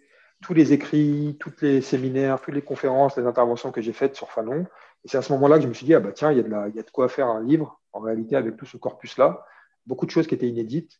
Et donc, c'est là, j'ai contacté l'éditeur, et puis on s'est dit, tiens, il y a le 60e anniversaire de la mort de Fanon, ça serait bien de marquer le coup. Voilà c'est à partir du documentaire en réalité que est née l'idée du, livre. Ok. Et euh, par rapport au documentaire que tu, pas au documentaire, pardon, aux écrits que tu fais pour certains magazines, euh, comment est-ce que tu, comment est-ce qu'on fait pour écrire pour des magazines? Tu, les contactes, euh, tu écris à l'avance et exactement. tu les proposes? Oui, voilà, voilà, exactement. Après, ça se fait par des, des, amis. Ça veut dire que, par exemple, typiquement, tu bosses toi par exemple sur un écrit, on dit ah, tiens, qu'est-ce que tu fais en ce moment? Je suis en train de bosser sur tel article, là, ouais, tu sais où est-ce que tu vas le publier? Je pensais le publier, le proposer à, un tel ou un tel. Ah bah tiens, propose à. Il cherche euh, des auteurs, euh, tel site, etc. Je pense que ça peut être intéressant. Voilà, vraiment, ça se fait comme ça parce qu'avec le temps, tu te fais un réseau relationnel et donc franchement, ça se fait de manière un peu, comme ça, par euh, des cercles. De, et eux, ils le relisent, ils, voient si c'est intéressant pour eux. Et Absolument. et ça, pour moi, c'est très important. Oui, oui, ça c'est très important. Je pense que l'activité de relecture, etc., j'y suis très attaché. C'est-à-dire que moi, je suis pas euh, je, ça me dérange pas, moi, qu'on réécrit, enfin, tu vois, qu'on propose des modifications, etc. Il n'y a vraiment aucun souci là-dessus. Et au contraire, je pense que même c'est un gage de, respect et d'attention. Ça veut dire que si tu envoies un texte, par exemple, alors là, je vais mettre les pieds dans le plat, mais j'étais sur un, j'appartenais à un site, enfin, un comité éditorial, il y a quelques années, il y a une dizaine d'années, et je leur avais proposé trois textes. Les trois textes avaient été publiés sans changer la moindre virgule alors que dans le comité éditorial, il n'y avait que des euh, universitaires. Ils avaient tous écrit des livres, ils avaient tous soutenu une ou deux thèses, plusieurs thèses parfois, enfin deux thèses. Euh, et ils, ne modifiaient absolument rien à mes articles, ce qui fait que ça les, j'en concluais que ça les intéressait absolument pas. Là, les, articles que j'envoie, ils sont euh, modifiés et à chaque fois, je trouve que les modifications sont de bon sens. C'est-à-dire que des fois, on me dit, par exemple, coupe, pas la peine de mettre la dernière page. Là, ta conclusion, elle est là. Et après, tu alourdis un peu le propos ou alors mets un peu plus de dynamisme, ou alors change le titre, fais des, choses comme ça. Et donc voilà, c'est des propositions qui sont, sont, faites à la fois pour Orient 21, qui font un excellent travail euh, éditorial, et aussi sur mmh. Middle East High. Et, donc voilà, franchement, c'est très important parce que si tu balances un texte et qu'on le publie tel quel, c'est pas très. Voilà, je trouve que c'est pas. C'est important d'avoir cette navette-là, et parce que toi, ça te permet de progresser, en réalité. C'est exactement ce qui te permet de progresser. Ça t'arrive de proposer des textes qui sont juste refusés Ah oui, oui, oui. ouais. ouais. Bon, après, c'est que euh, si tu es refusé là, tu ne seras pas refusé partout. Et en fait, l'idée maintenant, c'est de, c'est de. Maintenant, je prends moins de risques parce que j'écris un peu mieux qu'avant. Et ce qui fait que voilà, quand j'écris un texte, généralement, je sais qu'il colle à l'actu, voilà, qu'il a toutes les chances de, pouvoir. Euh, pouvoir mhm. être publié. Mais par exemple, pour, juste pour l'anecdote, j'avais écrit un texte là, il n'y a pas très longtemps qui avait été publié sur le site Ligne de Crète autour du livre de Edwy Plenel qui s'appelle Pour les musulmans. En fait, les éditions La Découverte ont fait une réédition de ce livre-là, qui avait été qui est paru à l'origine en 2014. Et là, ils ont fait une réédition du livre là en 2021, 25 mars, je crois, de, mémoire, quelque chose comme ça. Le livre est, ressorti en librairie avec une, avec une préface inédite. J'ai fait une recension de ce livre-là, qui a été publié sur le site Ligne de Crète, où à la fois je disais tout le bien que je pensais du livre, mais aussi toutes les limites de ce livre-là, et notamment l'impasse euh, en matière euh, d'antiracisme, le fait de s'en tenir à des déclarations de principe, à des positions de principe, aussi utiles soient-elles, mais qui ne sont pas suffisantes. Il faut aussi des actions concrètes en matière de lutte contre l'islamophobie, et pas juste des grands, des grands, agiter des grands principes. Et donc je pensais que voilà, à la fois euh, l'éditeur et puis en même temps l'auteur, Edwy Penel, allait réagir plutôt froidement ou mollement à ce type de critique. en fait, pas du tout, ça m'a surpris. C'est que Plenel m'a répondu immédiatement sur Twitter en me disant merci beaucoup pour cette recension euh, honnête, exigeante et critique et généreux, je crois, je ne sais plus ce qu'il avait mis comme, comme qualificatif. Hmm. Et en plus, il a partagé le texte. Et euh, pareil pour l'éditeur qui avait trouvé que le, texte était bien. pourtant, il était critique, hein, tu vois. Et j'avais peur, moi, qu'il se, se, braque un peu en se disant. Euh, en fait, non, pas du tout. Il, avait été très ouvert à la critique, etc. C'était juste, voilà, je, tenais à le, à le, souligner parce que je trouvais que c'était une, forme d'ouverture d'esprit. C'est qu'on voilà, ne partage pas exactement les mêmes idées sur tout, mais au moins, il y a la possibilité de dialoguer, d'échanger, etc. Et donc voilà, ça c'est le style maintenant que j'essaie d'avoir dans, mes écrits. Ça veut dire, euh, sauf si vraiment le livre te paraît tellement mauvais qu'il n'y a pas possibilité de trouver un terrain d'entente, mais sinon, voilà, l'idée c'est de travailler sur nos points communs et euh, d'arrêter avec le narcissisme de la petite différence, ou etc. Tu vois C'est-à-dire qu'à partir du moment où on est d'accord sur l'essentiel, bon, ben, on peut avancer ensemble. Et toi, qu'est-ce que tu recherches à travers ces écrits? Tu recherches euh, avoir un impact ou juste à partager tes pensées? C'est, ça, a quel impact euh, de, faire des articles? Alors, il y, a, il y, a, plusieurs choses. Je pense que la première chose, quand tu écris un article, c'est que ça te permet de mettre tes idées au clair. Ça, c'est la première chose, je pense. Ça veut dire mhm. que, tu sais, intuitivement, on, on, pense savoir et on a une idée de tel ou tel sujet, de telle chose, de telle ou telle polémique, de tel euh, euh, événement qui vient de se passer. Par contre, quand tu l'écris, ça t'oblige à poser ta pensée, vraiment. Et parce qu'en réalité, le premier relecteur, c'est toi. Et donc, quand tu, quand tu écris, tu te relis en même temps. Et donc, en fait, tu es à la fois, tu fais euh, un travail d'écriture et tu fais aussi un travail de critique. Parce que tu dis, ah, mais là, si tu écris pas notamment, on va te dire, ah ben non, ce n'est pas euh, l'unique exemple, il y a aussi tel et tel type d'exemple. Si là, tu ne fais pas une digression ou une, précision, on va te dire, mais non, mais là, vous, vous, oubliez de parler de ceci ou de parler de cela. Donc, en fait, mm. quand tu écris, tu es toi-même ton propre critique en réalité. Ce qui permet, c'est pour ça que l'activité d'écriture, de restitution vraiment à l'écrit de la pensée, c'est euh, ce qui te permet de poser au clair tes idées et de savoir est-ce que tu penses bien ce que tu penses, est-ce que euh, voilà, là-dessus, tu es carré ou pas? Donc, je pense que c'est la première c'est la première, euh, c'est la première chose pour laquelle, on écrit. Ensuite, l'idée de l'influence, évidemment, c'est des écrits d'intervention, donc tu penses toujours essayer d'influencer dans tel ou tel sens, voilà, de, proposer telle ou telle lecture des événements ou des faits.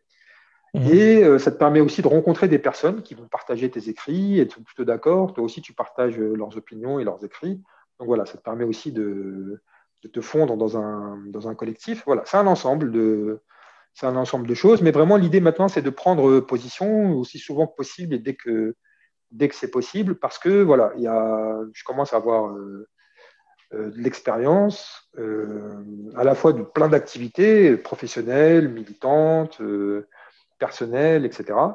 Et donc, je pense voilà, c'est important de les mettre euh, à contribution, à profit, notamment pour les plus jeunes, parce que c'est important aussi de transmettre euh, quelque chose. Donc voilà, c'est tout ça qui est, ça paraît, voilà, c'est un peu fouillis, un peu flou peut-être comme réponse, mais c'est tout ce qui est, euh, enfin voilà, c'est tout ce que j'ai en tête à travers l'écriture là, parce qu'on parle d'articles particuliers. Est-ce que tu penses qu'il y a assez de, assez de musulmans qui écrivent? Je pense qu'il manque des gens qui donnent leur avis, qui écrivent sur des choses intéressantes bah, je pense qu'on n'est on est, on est pas assez, on n'est jamais assez nombreux à le faire, je pense. Donc, mhm. euh, ça, franchement, moi, j'invite tout le monde à, le faire. Qui est légitime pour, euh, pour écrire? Tous ceux qui ont des choses à dire. Moi, franchement, la question de la légitimité, je ne la pose pas vraiment. Il ne faut pas attendre. On est tous, on est tous illégitimes aux yeux de quelqu'un. Si tu... Parce que le problème de la légitimité, c'est que c'est très subjectif. Donc, euh, toi, tu peux trouver que tu es légitime, un autre peut trouver que tu ne l'es pas, etc. Donc, c'est infini comme, euh, comme débat. Donc, je pense, non, non, toutes les personnes qui ont quelque chose à dire devraient prendre la parole, tout simplement. Vraiment, hein, ça veut dire que et pas laisser la place et arrêter d'être objet de discussion, objet de débat, objet de polémique, objet de machin, mais qu'on soit euh, actrice et acteur. C'est facile à dire comme ça. Mais vraiment, l'idée, c'est de. C'est à nous de prendre la parole. C'est à nous de le faire. On a à la fois l'expertise et l'expérience. Donc, personne ne pourra le faire aussi bien que nous. Mhm.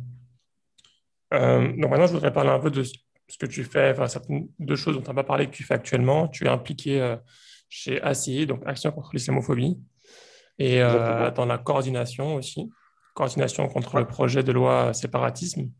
Euh, Exactement. Qui a changé de nom d'ailleurs. Euh, est-ce que tu peux décrire un petit peu ces deux activités? Alors, il y a ces deux activités qui, je pense, sont parfaitement complémentaires. ACI, donc c'est Action contre l'islamophobie. On a créé cette initiative-là avec d'autres avocats pour ne pas les nommer, Samim Bolaki et Nabil Boudi. Euh, il y a aussi Faiza Ben Mohamed qui fait partie du, projet, qui n'est pas avocate, mais qui fait pleinement euh, partie du projet. Et donc l'idée là, c'est vraiment de répondre à, aux discriminations dont font l'objet les, personnes musulmanes en France, que ce soit sur le lieu de travail, à l'école, dans leur vie quotidienne, etc.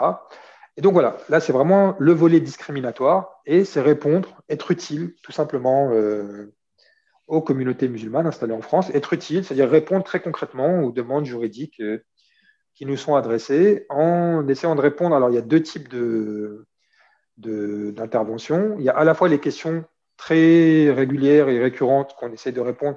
Et d'ailleurs, je m'excuse par avance, il y a des personnes qui écoutent euh, l'émission, du retard qu'on a euh, dans les réponses, parce qu'on n'avait peut-être pas mesuré au début qu'on allait avoir autant de sollicitations. Et ça, je pense qu'on ne l'avait pas mesuré. Et ce qui fait que là, on est en train de mettre en place, c'est tout neuf, hein, ACI, ça a été lancé il y a quelques semaines.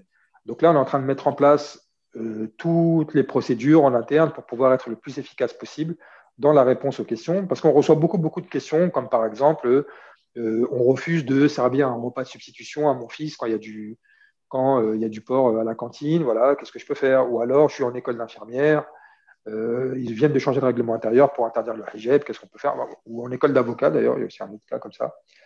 Euh, et donc voilà, c'est beaucoup, beaucoup de questions comme ça auxquelles il faut répondre de manière euh, rapide. Et puis, il y a à côté de ça aussi des dossiers que l'on suivra, Inch'Allah, de, vraiment de A à Z. Mhm. Et à la fois, donc, on suivra dans leur entièreté, mais aussi en assurant la gratuité. Parce qu'on pense que l'argent ne doit pas être un obstacle à se défendre face à la justice. Et souvent, ce qui euh, freine les personnes, en tout cas ce qui les empêche de porter plainte, etc., c'est parfois aussi les frais de justice.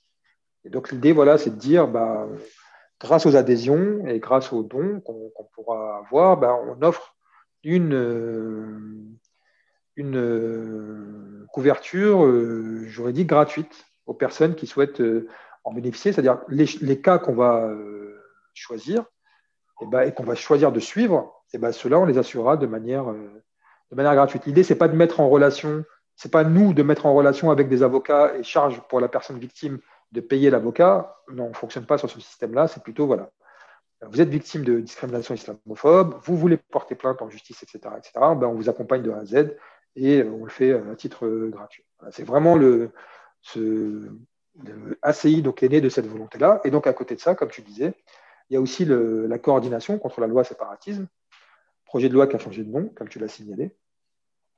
Et là, c'est plutôt une euh, intervention, on va dire, plutôt sur le terrain à la fois juridique, évidemment, parce que c'est une loi, donc législatif, et aussi euh, politique. Et donc voilà, il y a eu il y a, les membres de la coordination auxquels, je participe, on a fait un certain nombre, eux surtout, parce qu'il y a eu beaucoup d'événements qui ont eu lieu à Paris, donc, on a organisé des rassemblements. Le premier, c'était le 14 février, contre, au Trocadéro, contre la loi séparatisme. Après, il y a eu un autre événement devant le Sénat. Euh, ensuite, il y a eu un événement aussi le 14 mars, euh, Place de la République. il y a eu des lives, il y a eu, voilà, on a fait tout un tas de, choses autour du projet de loi contre la loi séparatisme. Mais ce qui est intéressant, c'est que cette coordination-là a permis à des personnes d'horizons différents, de cultures politiques différentes, etc., de se rencontrer, de se réunir, de travailler ensemble. Et ce qui me fait, ce qui me laisse, alors le contexte n'est vraiment pas euh, facile, surtout actuel. Enfin, le contexte, la séquence, la convie, n'est vraiment pas enthousiasmante. Mais par contre, le fait que dans la coordination, on puisse travailler comme ça avec des personnes pluriel, enfin, dans cette pluralité, qui est une richesse, vraiment la pluralité, ça mhm. me rend euh, plutôt optimiste pour l'avenir. Voilà. C'est un peu paradoxal de dire ça dans le contexte euh, actuel, mais vraiment, ça me rend euh, optimiste parce qu'on a réussi à fédérer, à rencontrer plein de personnes, à travailler en, bonne intelligence, à mettre de côtés les désaccords et à se rendre compte finalement qu'on était d'accord sur l'essentiel, ce qui est le plus important. Et surtout, on a la, la, volonté de cheminer, de travailler, de travailler ensemble. Donc voilà, je pense que c'est de bon augure pour la suite. Et c'était important en tout cas de marquer le coup et de dire que cette loi-là, c'était important de montrer que cette loi-là n'allait pas passer de manière euh, non contestée et qu'il y a des personnes musulmanes euh, et leur soutien qui euh, s'élèvent et qui organisent des choses et qui s'organisent politiquement contre un tel projet de loi dont on mesure encore assez peu les, conséquences, mais qui risque d'être terrible en matière de vie des personnes, des populations musulmanes en matière de travail, d'éducation, d'organisation de, pratiques du culte, du secteur associatif, etc. Je pense qu'on ne mesure pas encore les conséquences de la loi euh, contre le séparatisme, euh, mais c'est vraiment une loi qui organise la séparation. Et je pense que ça, dans les semaines et dans les mois qui viennent, on va s'en rendre compte de manière, euh, de manière assez violente. Donc il y a vraiment le contexte qui n'est pas facile et la séquence qui n'est pas facile, mais la simple existence de la coordination me, me, me fait dire qu'il y, a de l'espoir. Oui. Je pense qu'on a tous des réactions un peu différentes par rapport à, ce qui se passe en France, au contexte actuel, aux lois qui sont en train d'être passées, etc. Certaines personnes, je pense, sont, sont dépitées, d'autres euh, voient ça comme une opportunité, euh, d'autres sont entre les deux, certains veulent même quitter la France, euh, d'autres veulent se battre, etc. C'est quoi ton, avis par rapport à la question? J'imagine que voilà, c'est de, de, te battre d'agir comme tu peux. Euh, mais, comment tu fais, toi, pour rester motivé et, garder espoir alors que chaque mois, chaque deux mois, bah, on a une mauvaise nouvelle en plus, on a l'impression? Comment est-ce que toi, tu vois les choses? Bah, Je pense que c'est important de réinscrire les choses sur le, sur le temps long, c'est-à-dire de voir les choses à moyen et à long terme. Euh, vraiment, moi, dans mon, dans mon activité militante, il y a eu vraiment un avant, un après, c'est-à-dire que quand j'ai commencé vraiment à réfléchir plutôt et là, c'est plutôt, ça s'est fait à, travers notamment la religion, mais pas seulement, mais l'islam.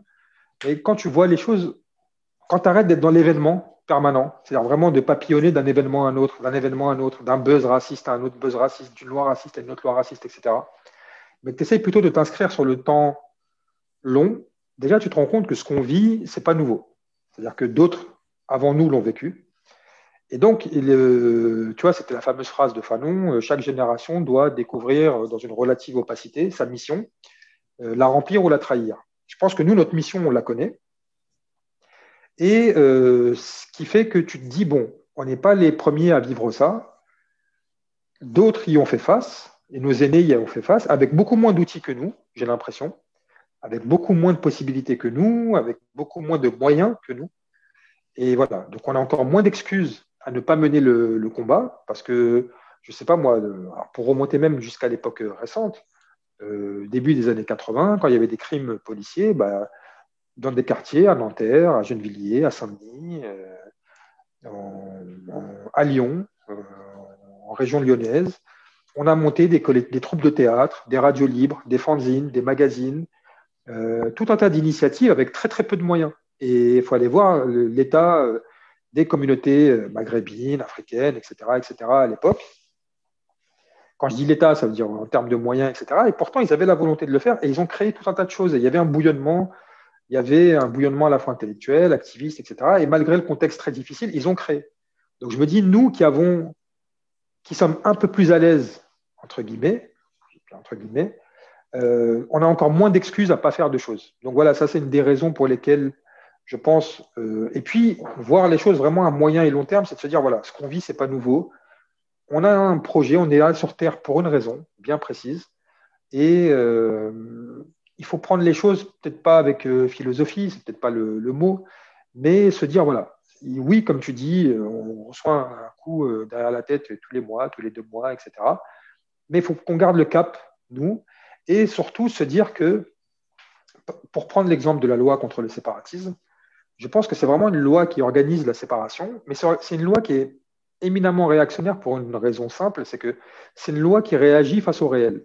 Et le réel, qu'est-il enfin, De quoi il est constitué C'est que les populations musulmanes, elles ont pris toute leur place, la place qu'elle a leur dans la société euh, française, créer des clubs de sport, créer des, euh, associations, euh, monter des écoles de très bonne qualité. Je pense par exemple à l'école la Machès Paris, monter des, voilà, financer construire des lieux de culte, etc.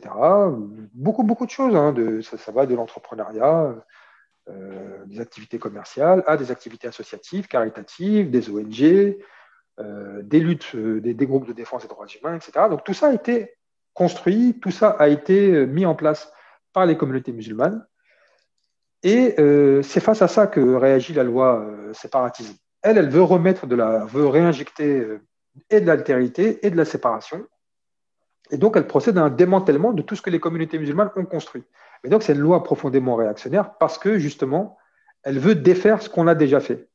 Et, je pense qu'ils peuvent temporairement l'emporter, ils peuvent euh, gagner la paix pour aller quelques années, cinq ans, euh, dix ans maximum, mais je pense que c'est une, loi qui lutte contre quelque chose d'inéluctable.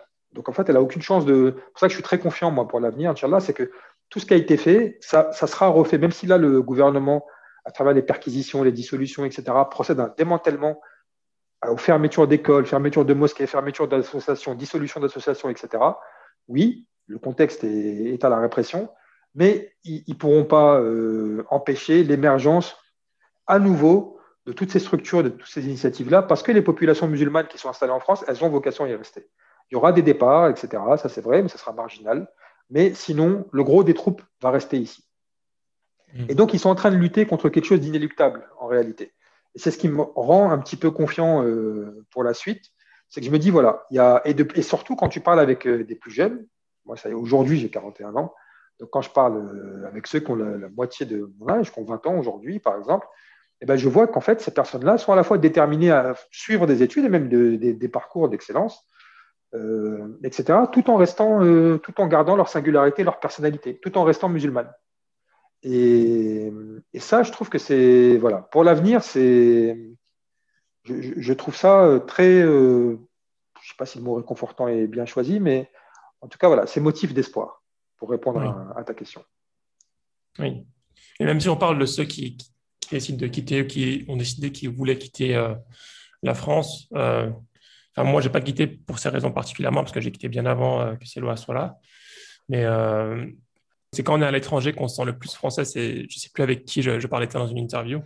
Et en fait, avec un peu de recul, je trouve que c'est bien vrai.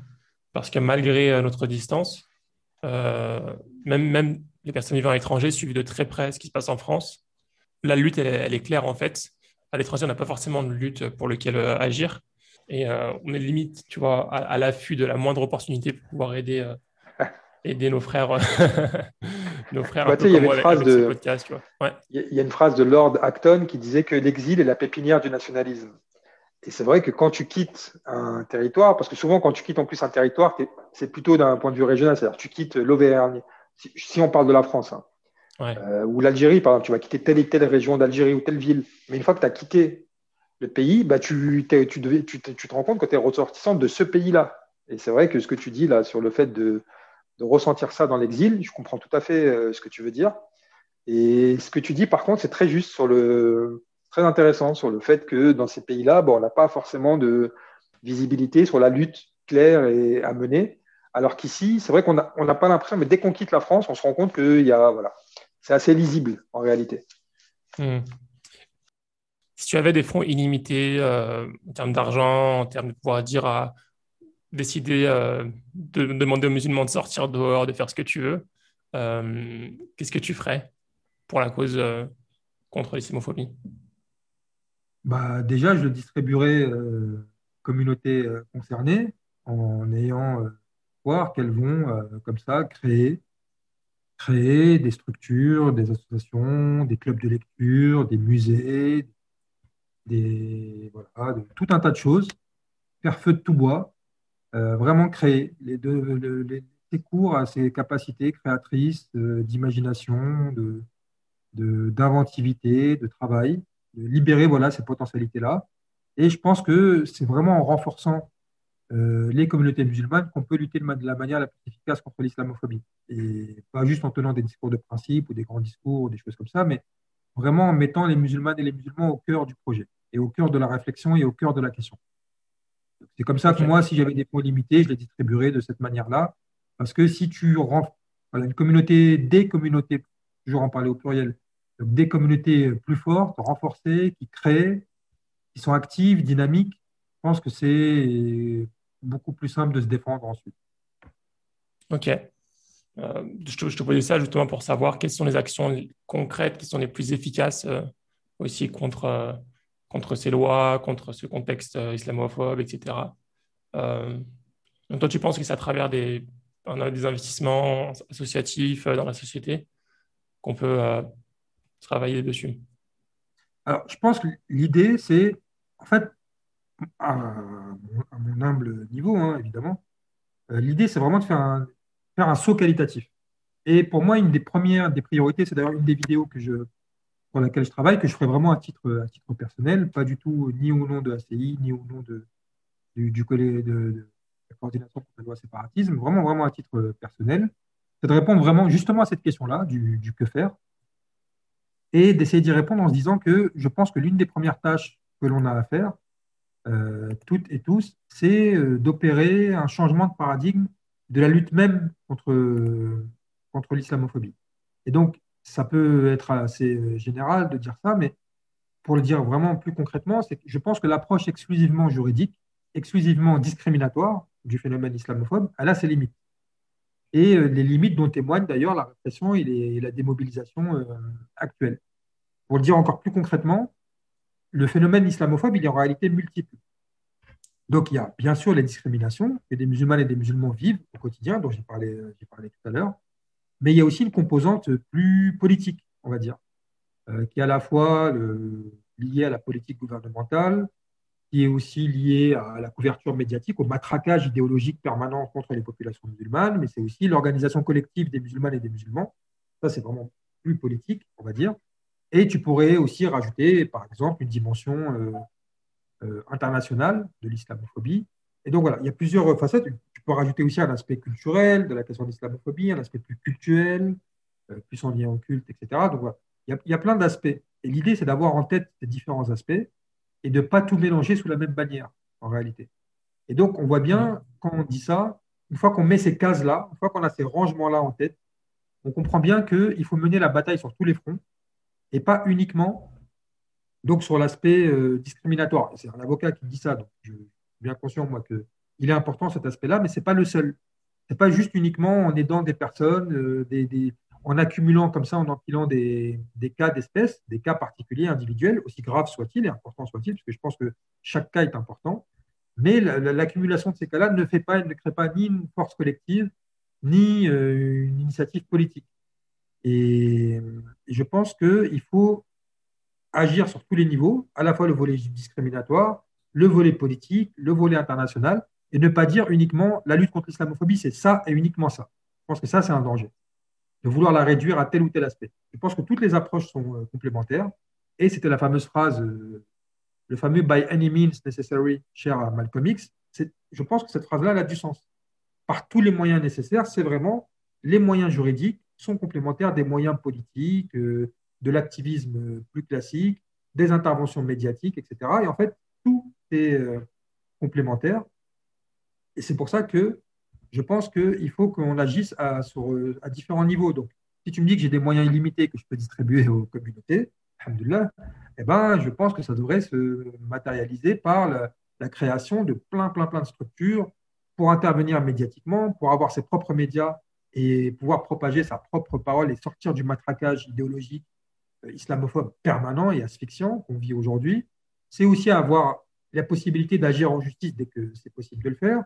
C'est aussi avoir la possibilité d'agir politiquement. qu'on soit pour la politique partisane, c'est-à-dire pour les élections, qu'on soit pour un autre type d'approche de la politique, c'est plutôt mon cas, moi. C'est-à-dire en dehors des élections et de leur monde, plutôt des approches un peu plus, euh, plus directes, on va dire, que ce soit dans une optique de changer tout simplement les institutions, parce que c'est bien beau de critiquer euh, l'islamophobie, il faut aussi qu'on s'attaque au changement, à changer les institutions qui permettent justement à cette islamophobie de prospérer. Donc voilà, c'est tout ça. C'est euh, ambitieux, mais comme tu me donnes tous les moyens,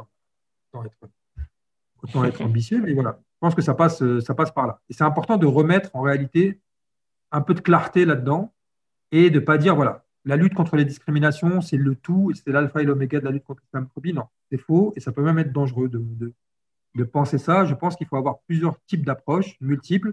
Il faut aussi accepter que les communautés musulmanes sont multiples politiquement. Et donc, il n'y a pas une entité qui pourra nous un homme providentiel ou une femme providentielle, une seule structure qui pourrait nous, qui pourrait nous, nous représenter. Ça, il faut faire gaffe à ce dispositif-là de la représentation. Et il faut aussi faire gaffe parce que en notre sein, il y a plein, plein de sensibilités euh, politiques différentes. Il faut bien sûr qu'on apprenne à travailler en bonne intelligence, mais il ne faut pas écraser les, particularités, il ne faut pas écraser les différences. Et euh, on est des millions en France. On n'a pas une seule manière de voir, etc. Et de la même manière que dans la lutte contre l'écologie, il y a plein de partis, d'organisations, de structures, d'associations, d'ONG, etc. Euh, dans le milieu syndical, pareil, il y a plein de structures différentes en fonction de coordonnées politiques différentes. Et eh ben, nous aussi, il faut qu'on accepte qu'il y a une pluralité au sein des communautés musulmanes.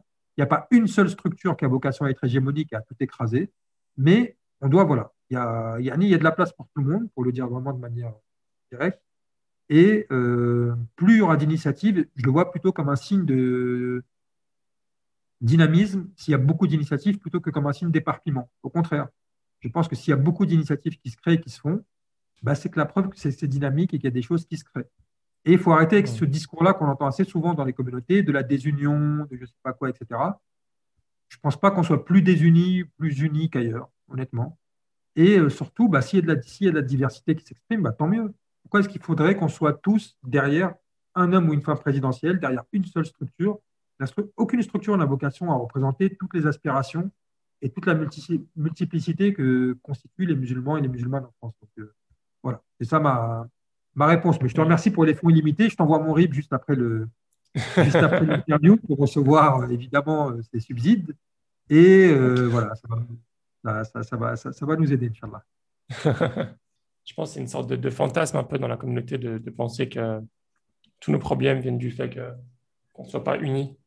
Dans, la religion, on a ce, ce principe, tu vois, de Ummah uni, euh, unie et indivisible, mais euh, elle ne s'applique pas nécessairement de cette manière-là. Être uni en tant que musulman, ça ne veut pas dire qu'on doit être uni en tant que. avoir des, pensées uniques et des idées uniques et des, actions euh, uniques. donc, je pense que c'est intéressant ce que tu dis. Et, oui, je pense que c'est intéressant, en tout cas, tant tant qu'on garde le respect, le respect des avis, le respect des différentes associations, des différentes activités qui sont créées. C'est quand il n'y a pas le respect en fait entre nous que ça devient difficile, je pense, euh, d'agir. Exactement, exactement, parce que en réalité, c'est ce qui est intéressant. C'est bon, alors déjà, tu parlais du terme de mal, c'est très intéressant parce que à l'origine du mot, il est absolument pas synonyme de unique. Vois, c'est pas une communauté. Euh. D'ailleurs, même quand on parlait de au départ, ça ne concerne même pas uniquement les musulmans et les musulmanes. Parce que c'était à l'époque, euh, c'était donc euh, la période médinoise. Et donc, quand on parlait d'Oumma, c'était pour euh, parler des communautés qui étaient constituées autour de ce qu'on a appelé la Sahifat Médine, donc la, charte ou la lettre, je ne sais pas comment on peut traduire le mot Sahifa, mais qui est une espèce de, voilà, de texte pour que différentes communautés puissent s'entendre. Et parmi ces communautés-là, il y avait donc euh, les premiers musulmans, ceux qui avaient après rejoint la sallam après, euh, donc après le l'Égypte. Il y avait aussi les communautés juives, chrétiennes, et puis euh, donc voilà. C'était tous ceux qui s'étaient réunis autour de ce document-là, donc Sahifat Médine, à Médine, qu'on appelait l'Umma. Donc déjà dès l'origine, le mot Umma a une, renvoie à la pluralité. Et, c'est vrai qu'on a cette tendance chez nous à penser que toute divergence, etc., c'est un signe de fitna. C'est-à-dire, c'est souvent ce qu'on va entendre en réunion, ah mais là c'est fitna, les frères, attention, etc. Il faut apprendre à discourir d'un point de vue politique entre nous, comme tu as dit, avec le respect, c'est très important. Et, moi, je remarque euh, à titre purement personnel, quand tu t'engages sur ces questions-là, euh, tu te retrouves cible d'un certain nombre de calomnies, de, choses qui sont dites sur ton compte ou sur le compte de la structure, etc., euh, qui viennent systématiquement de l'intérieur même de la, communauté et notamment des acteurs et des actrices de la lutte soi-disant contre l'islamophobie. que les premiers à te torpiller quand tu fais une initiative contre l'islamophobie, ce sont les personnes qui luttent elles-mêmes contre l'islamophobie qui se disent Ah, il va nous enlever une part du gâteau.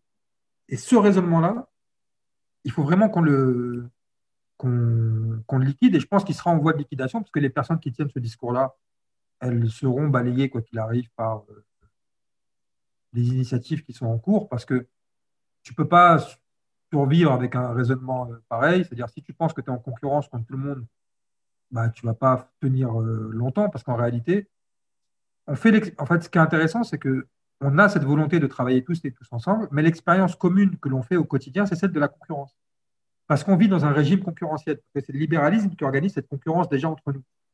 Et ça, il faut avoir ça à l'esprit. Il faut se dire qu'il y a de la place pour tout le monde. Et quand je dis ça, c'est vraiment pas une. Je me l'applique au quotidien quand je me dis une chose comme ça. Et dès que je vois une initiative, une chose, etc., et tout, ben je me dis, alhamdoulilah, tant mieux. Plus il y en aura, et mieux ce sera. Et plus on multiplie ce type d'initiative, et, plus on sera, on sera fort. Parce que, avec le temps, bah, toutes les initiatives ne vont pas rester, quoi qu'il arrive. Donc, tu il faut aussi avoir une certaine forme d'endurance. et donc, bah, il y a une sélection quasi qui se fait, quoi. J'allais dire naturelle, mais je n'aime pas trop le mot, mais il y a une sélection qui s'opère. Et puis, oui, comme tu, tu as très justement dit, euh, uni, ça ne veut pas dire unique. L'important, c'est vraiment qu'on ait le respect entre nous. Et voilà, uni, ce n'est pas unique. Je te le reprends, je, te le, je, me, je me permets de te la repliquer à l'occasion. uni, ce n'est pas unique. Voilà. Euh, il n'y aura pas forcément de copyright, je suis désolé, mais tu risques de, de voir euh, euh, dire, cette phrase. Mais au moins, je te préviens que je te l'applique. Voilà, bah, écoute, Rafir, on a fait le tour des questions que je voulais te poser. Enfin, pour tout avouer, je n'avais pas préparé beaucoup de questions, mais c'est venu assez naturellement. pour terminer, je vais finir par quelques petites questions que, que je pose à la fin des interviews. Est-ce que tu as des recommandations de bouquins, de livres? Oui, Oula, là, tu, on, a, on a quoi? On a trois heures devant nous, là? Ah, On va dire trois livres maximum. trois livres? Ah ouais, là, c'est. Là, c'est. Bon, tu me dis ça, je ne suis pas chez moi, donc là, je n'ai pas la bibliothèque, euh, la bibliothèque sous les yeux. Euh, alors, vraiment un livre très pédagogique, euh, très simple, et à part quelques petits commentaires à la marge où on n'est pas, je ne suis pas forcément d'accord avec l'auteur, mais que je trouve vraiment, vraiment très utile et très efficace. C'est un livre de Pierre-Jean Luisard qui s'appelle La République et l'Islam et qui est vraiment, vraiment un très, très bon bouquin, à la fois très synthétique, très simple et qui retrace une sorte de généalogie de la République française, donc depuis, euh, française, depuis euh, Napoléon et l'expédition d'Égypte, qui est fondamentale et sur laquelle on n'insiste pas assez, vraiment l'expédition d'Égypte. Donc en fait, les liens voilà, entre la France et euh, le monde musulman et les personnes musulmane. C'est vraiment un bouquin qui nous aide à comprendre beaucoup, beaucoup de choses et qui nous aide à comprendre que un certain nombre de questions qu'on voit aujourd'hui à travers, par exemple, la charte des imams, des choses comme ça, c'est des questions qui sont déjà posées dans l'histoire en réalité, c'est même pas nouveau. Voilà. Donc, ça s'appelle La République et l'Islam. C'est un tout petit bouquin qui se lit très facilement, il n'y a aucune note de bas de page. Toutes les références sont à la fin de, de, chaque chapitre. Et vraiment, c'est un bouquin qui vous, déjà qui vous donnera l'envie d'en lire d'autres et qui est euh, assez synthétique et assez, euh, assez complet. Voilà, ça c'était parce que je l'ai lu il n'y a, pas longtemps et que je trouvais que c'était un bouquin qui était, qui était euh, assez efficace. Et vraiment, il est d'actualité. Vraiment un bouquin. De, quel auteur déjà, tu Pierre-Jean Luisard. Pierre-Jean Luisard. Pierre-Jean Luisard. C'est lui qui avait écrit Le, piège d'Arèche il y a mhm. quelques temps, euh, je crois, la découverte. Et voilà. Donc là, je crois que c'est chez Talendier, la sortie de ce bouquin-là, euh, la, République et l'Islam. Je ne dis pas que je partage tout, tout ce qu'il y a dans le bouquin, mais vraiment, je trouve qu'il fait, il fait bien le job. Mmh. Ensuite, bon, il y a des classiques qu'on peut, peut citer, mais je pense que c'est un peu, c'est un peu, un peu ancien. Comme là, je suis dans ma période de Fanon, bah, forcément, je vais conseiller Peau noire, masque blanc, qui est classique de chez classique, quasi, euh, quasi indépassable, mais que j'invite vraiment tout le monde à lire parce que c'est terrible de constater à quel point il est d'actualité, à quel point Fanon est notre, notre contemporain. Mhm. Euh, voilà, parmi. Euh, vraiment, il y a tellement de livres sur lesquels je, suis actuellement que ça me paraît très très compliqué d'en détacher, euh, détacher quelques-uns. voilà, s'il y a un autre classique, si vraiment, alors là, si vous voulez un livre qui va vous permettre de passer pour érudit, intelligent pendant 10 ans, en ayant lu qu'un seul livre et vraiment de briller à tous les repas de, de famille et en société. Vraiment, vous lisez ce livre-là, on aura la preuve vous en avez lu 100. C'est dire la générosité de ce livre-là, c'est non pas l'orientalisme d'Edward Said dont on a parlé tout à l'heure, mais la suite de l'orientalisme, euh, qui est culture et impérialisme. Donc le livre, c'est culture et impérialisme. Et grâce à ce livre, j'ai pu faire croire pendant euh, une décennie que j'avais lu Kundera, Kipling, Camus, euh, Conrad, Joseph Conrad, Jane Austen, euh, vraiment voilà, tous ces auteurs-là, alors que j'avais lu juste Édouard Saïd, Culture et impérialisme, mais c'est un bouquin d'une telle générosité qui parle de tellement d'auteurs, il parle même d'opéra, il parle de Haïda, de Verdi, de Lacmé, de Delibes, vraiment il parle aussi d'opéra, etc. Mais vraiment c'est un bouquin, vous le lisez, vous avez l'impression d'avoir lu une bibliothèque entière. Et donc, euh, culture et impérialisme, et toi, ça. Tu as mis la barre très haut là. Hein. Peau noire, masque blanc, je ne l'ai pas lu, mais on me l'a déjà recommandé. Donc, euh, petit, comme ça que les choses, moi, plus on me recommande dans les podcasts des livres et plus il monte dans ma liste. Euh. Oui, il y en a, plein, mais celui-là, oui, je pense que c'est un classique et c'est un bon, un, mm. un très bon, classique. Et, et puis, tiens, j'en profite, j'en ai trois, mais un qui est plus d'actualité, je me permets. Vas-y qui est un livre de, un excellent livre de Karine Parot qui s'appelle euh, Carte blanche et euh, paru aux éditions La Fabrique. C'est vraiment un très très très très bon livre qui parle de ça s'appelle je crois le sous-titre je crois que je l'ai pas sous les yeux là mais c'est les le la France face aux étrangers ou quelque chose comme ça. Et vraiment c'est un bouquin juridique, l'analyse juridique de tous les dispositifs qui sont faits en matière de droit des nationalités, euh, toutes les législations sur la nationalité, le séjour des, personnes étrangères, exilées, etc., réfugiés. Et c'est vraiment un excellent, excellent bouquin parce qu'il montre notamment, mais ça, je pas plus, comment en fait le droit court systématiquement après la pratique. C'est-à-dire que le droit est toujours en retard par rapport à la pratique administrative. Donc voilà. Karine Parot, euh, Carte blanche, édition La Fabrique. C'est vraiment, c'est un bouquin qui est sorti il y a un an ou deux, 2019, je crois, 2020. Et c'est vraiment un excellent livre. Je le conseille vraiment à tout le monde. Ok, bah, écoute, trop bien. Euh, je te remercie. Est-ce que tu as une petite routine euh, dans ta journée euh, Comment tu organises tes journées Est-ce que tu as quelque chose qui te permet d'organiser tes journées de manière efficace Parce que je sais que tu fais beaucoup de choses en, parallèle. Ouais, alors je, ma routine, c'est d'essayer d'établir ma routine. C'est ça mon, objectif en ce moment, c'est d'avoir, d'essayer de justement d'avoir, d'avoir une routine.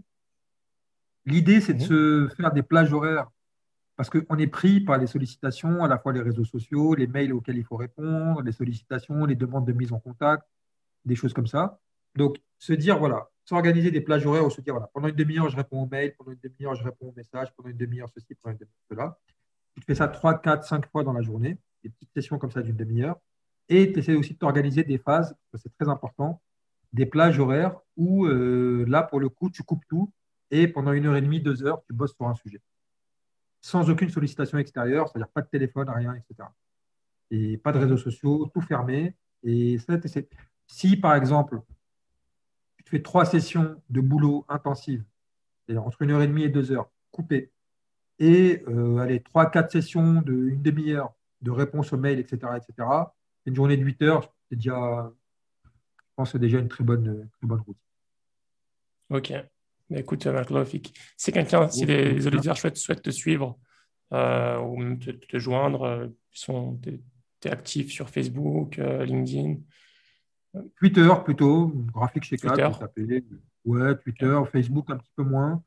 Un peu plus voilà sur, Twitter. Il faut que je remette en, je t'en avais parlé, je crois, la dernière fois, il faut que je remette en, lien mon, compte LinkedIn, parce qu'il était un peu obsolète, je n'avais pas mis à jour, donc là, voilà, je pense que je vais le remettre à jour. Mais sinon, ouais, sur Twitter, c'est parfait. Ok, nickel. Je te remercie beaucoup, Rafir, pour ton temps, pour ton parcours d'expérience. C'était super intéressant. Euh, j'espère que toutes tes initiatives euh, déboucheront sur des, choses vraiment bien et, utiles et intéressantes, en tout cas comme tu l'espères.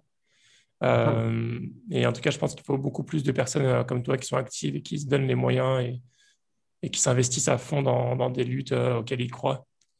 et c'est comme ça qu'on peut faire évoluer les choses. Inch'Allah, bah, on doit servir d'exemple. c'est vrai, et on est là pour ça. Merci, Rafik. Salam alaikum. Alaikum salam. À très bientôt. Et j'espère vraiment que cet épisode t'a plu. Si c'est le cas, je t'invite à le partager à trois personnes de ton entourage et à faire des invocations pour qu'Allah bénisse cette initiative. À bientôt pour un nouvel épisode, Inch'Allah. Salam alaikum.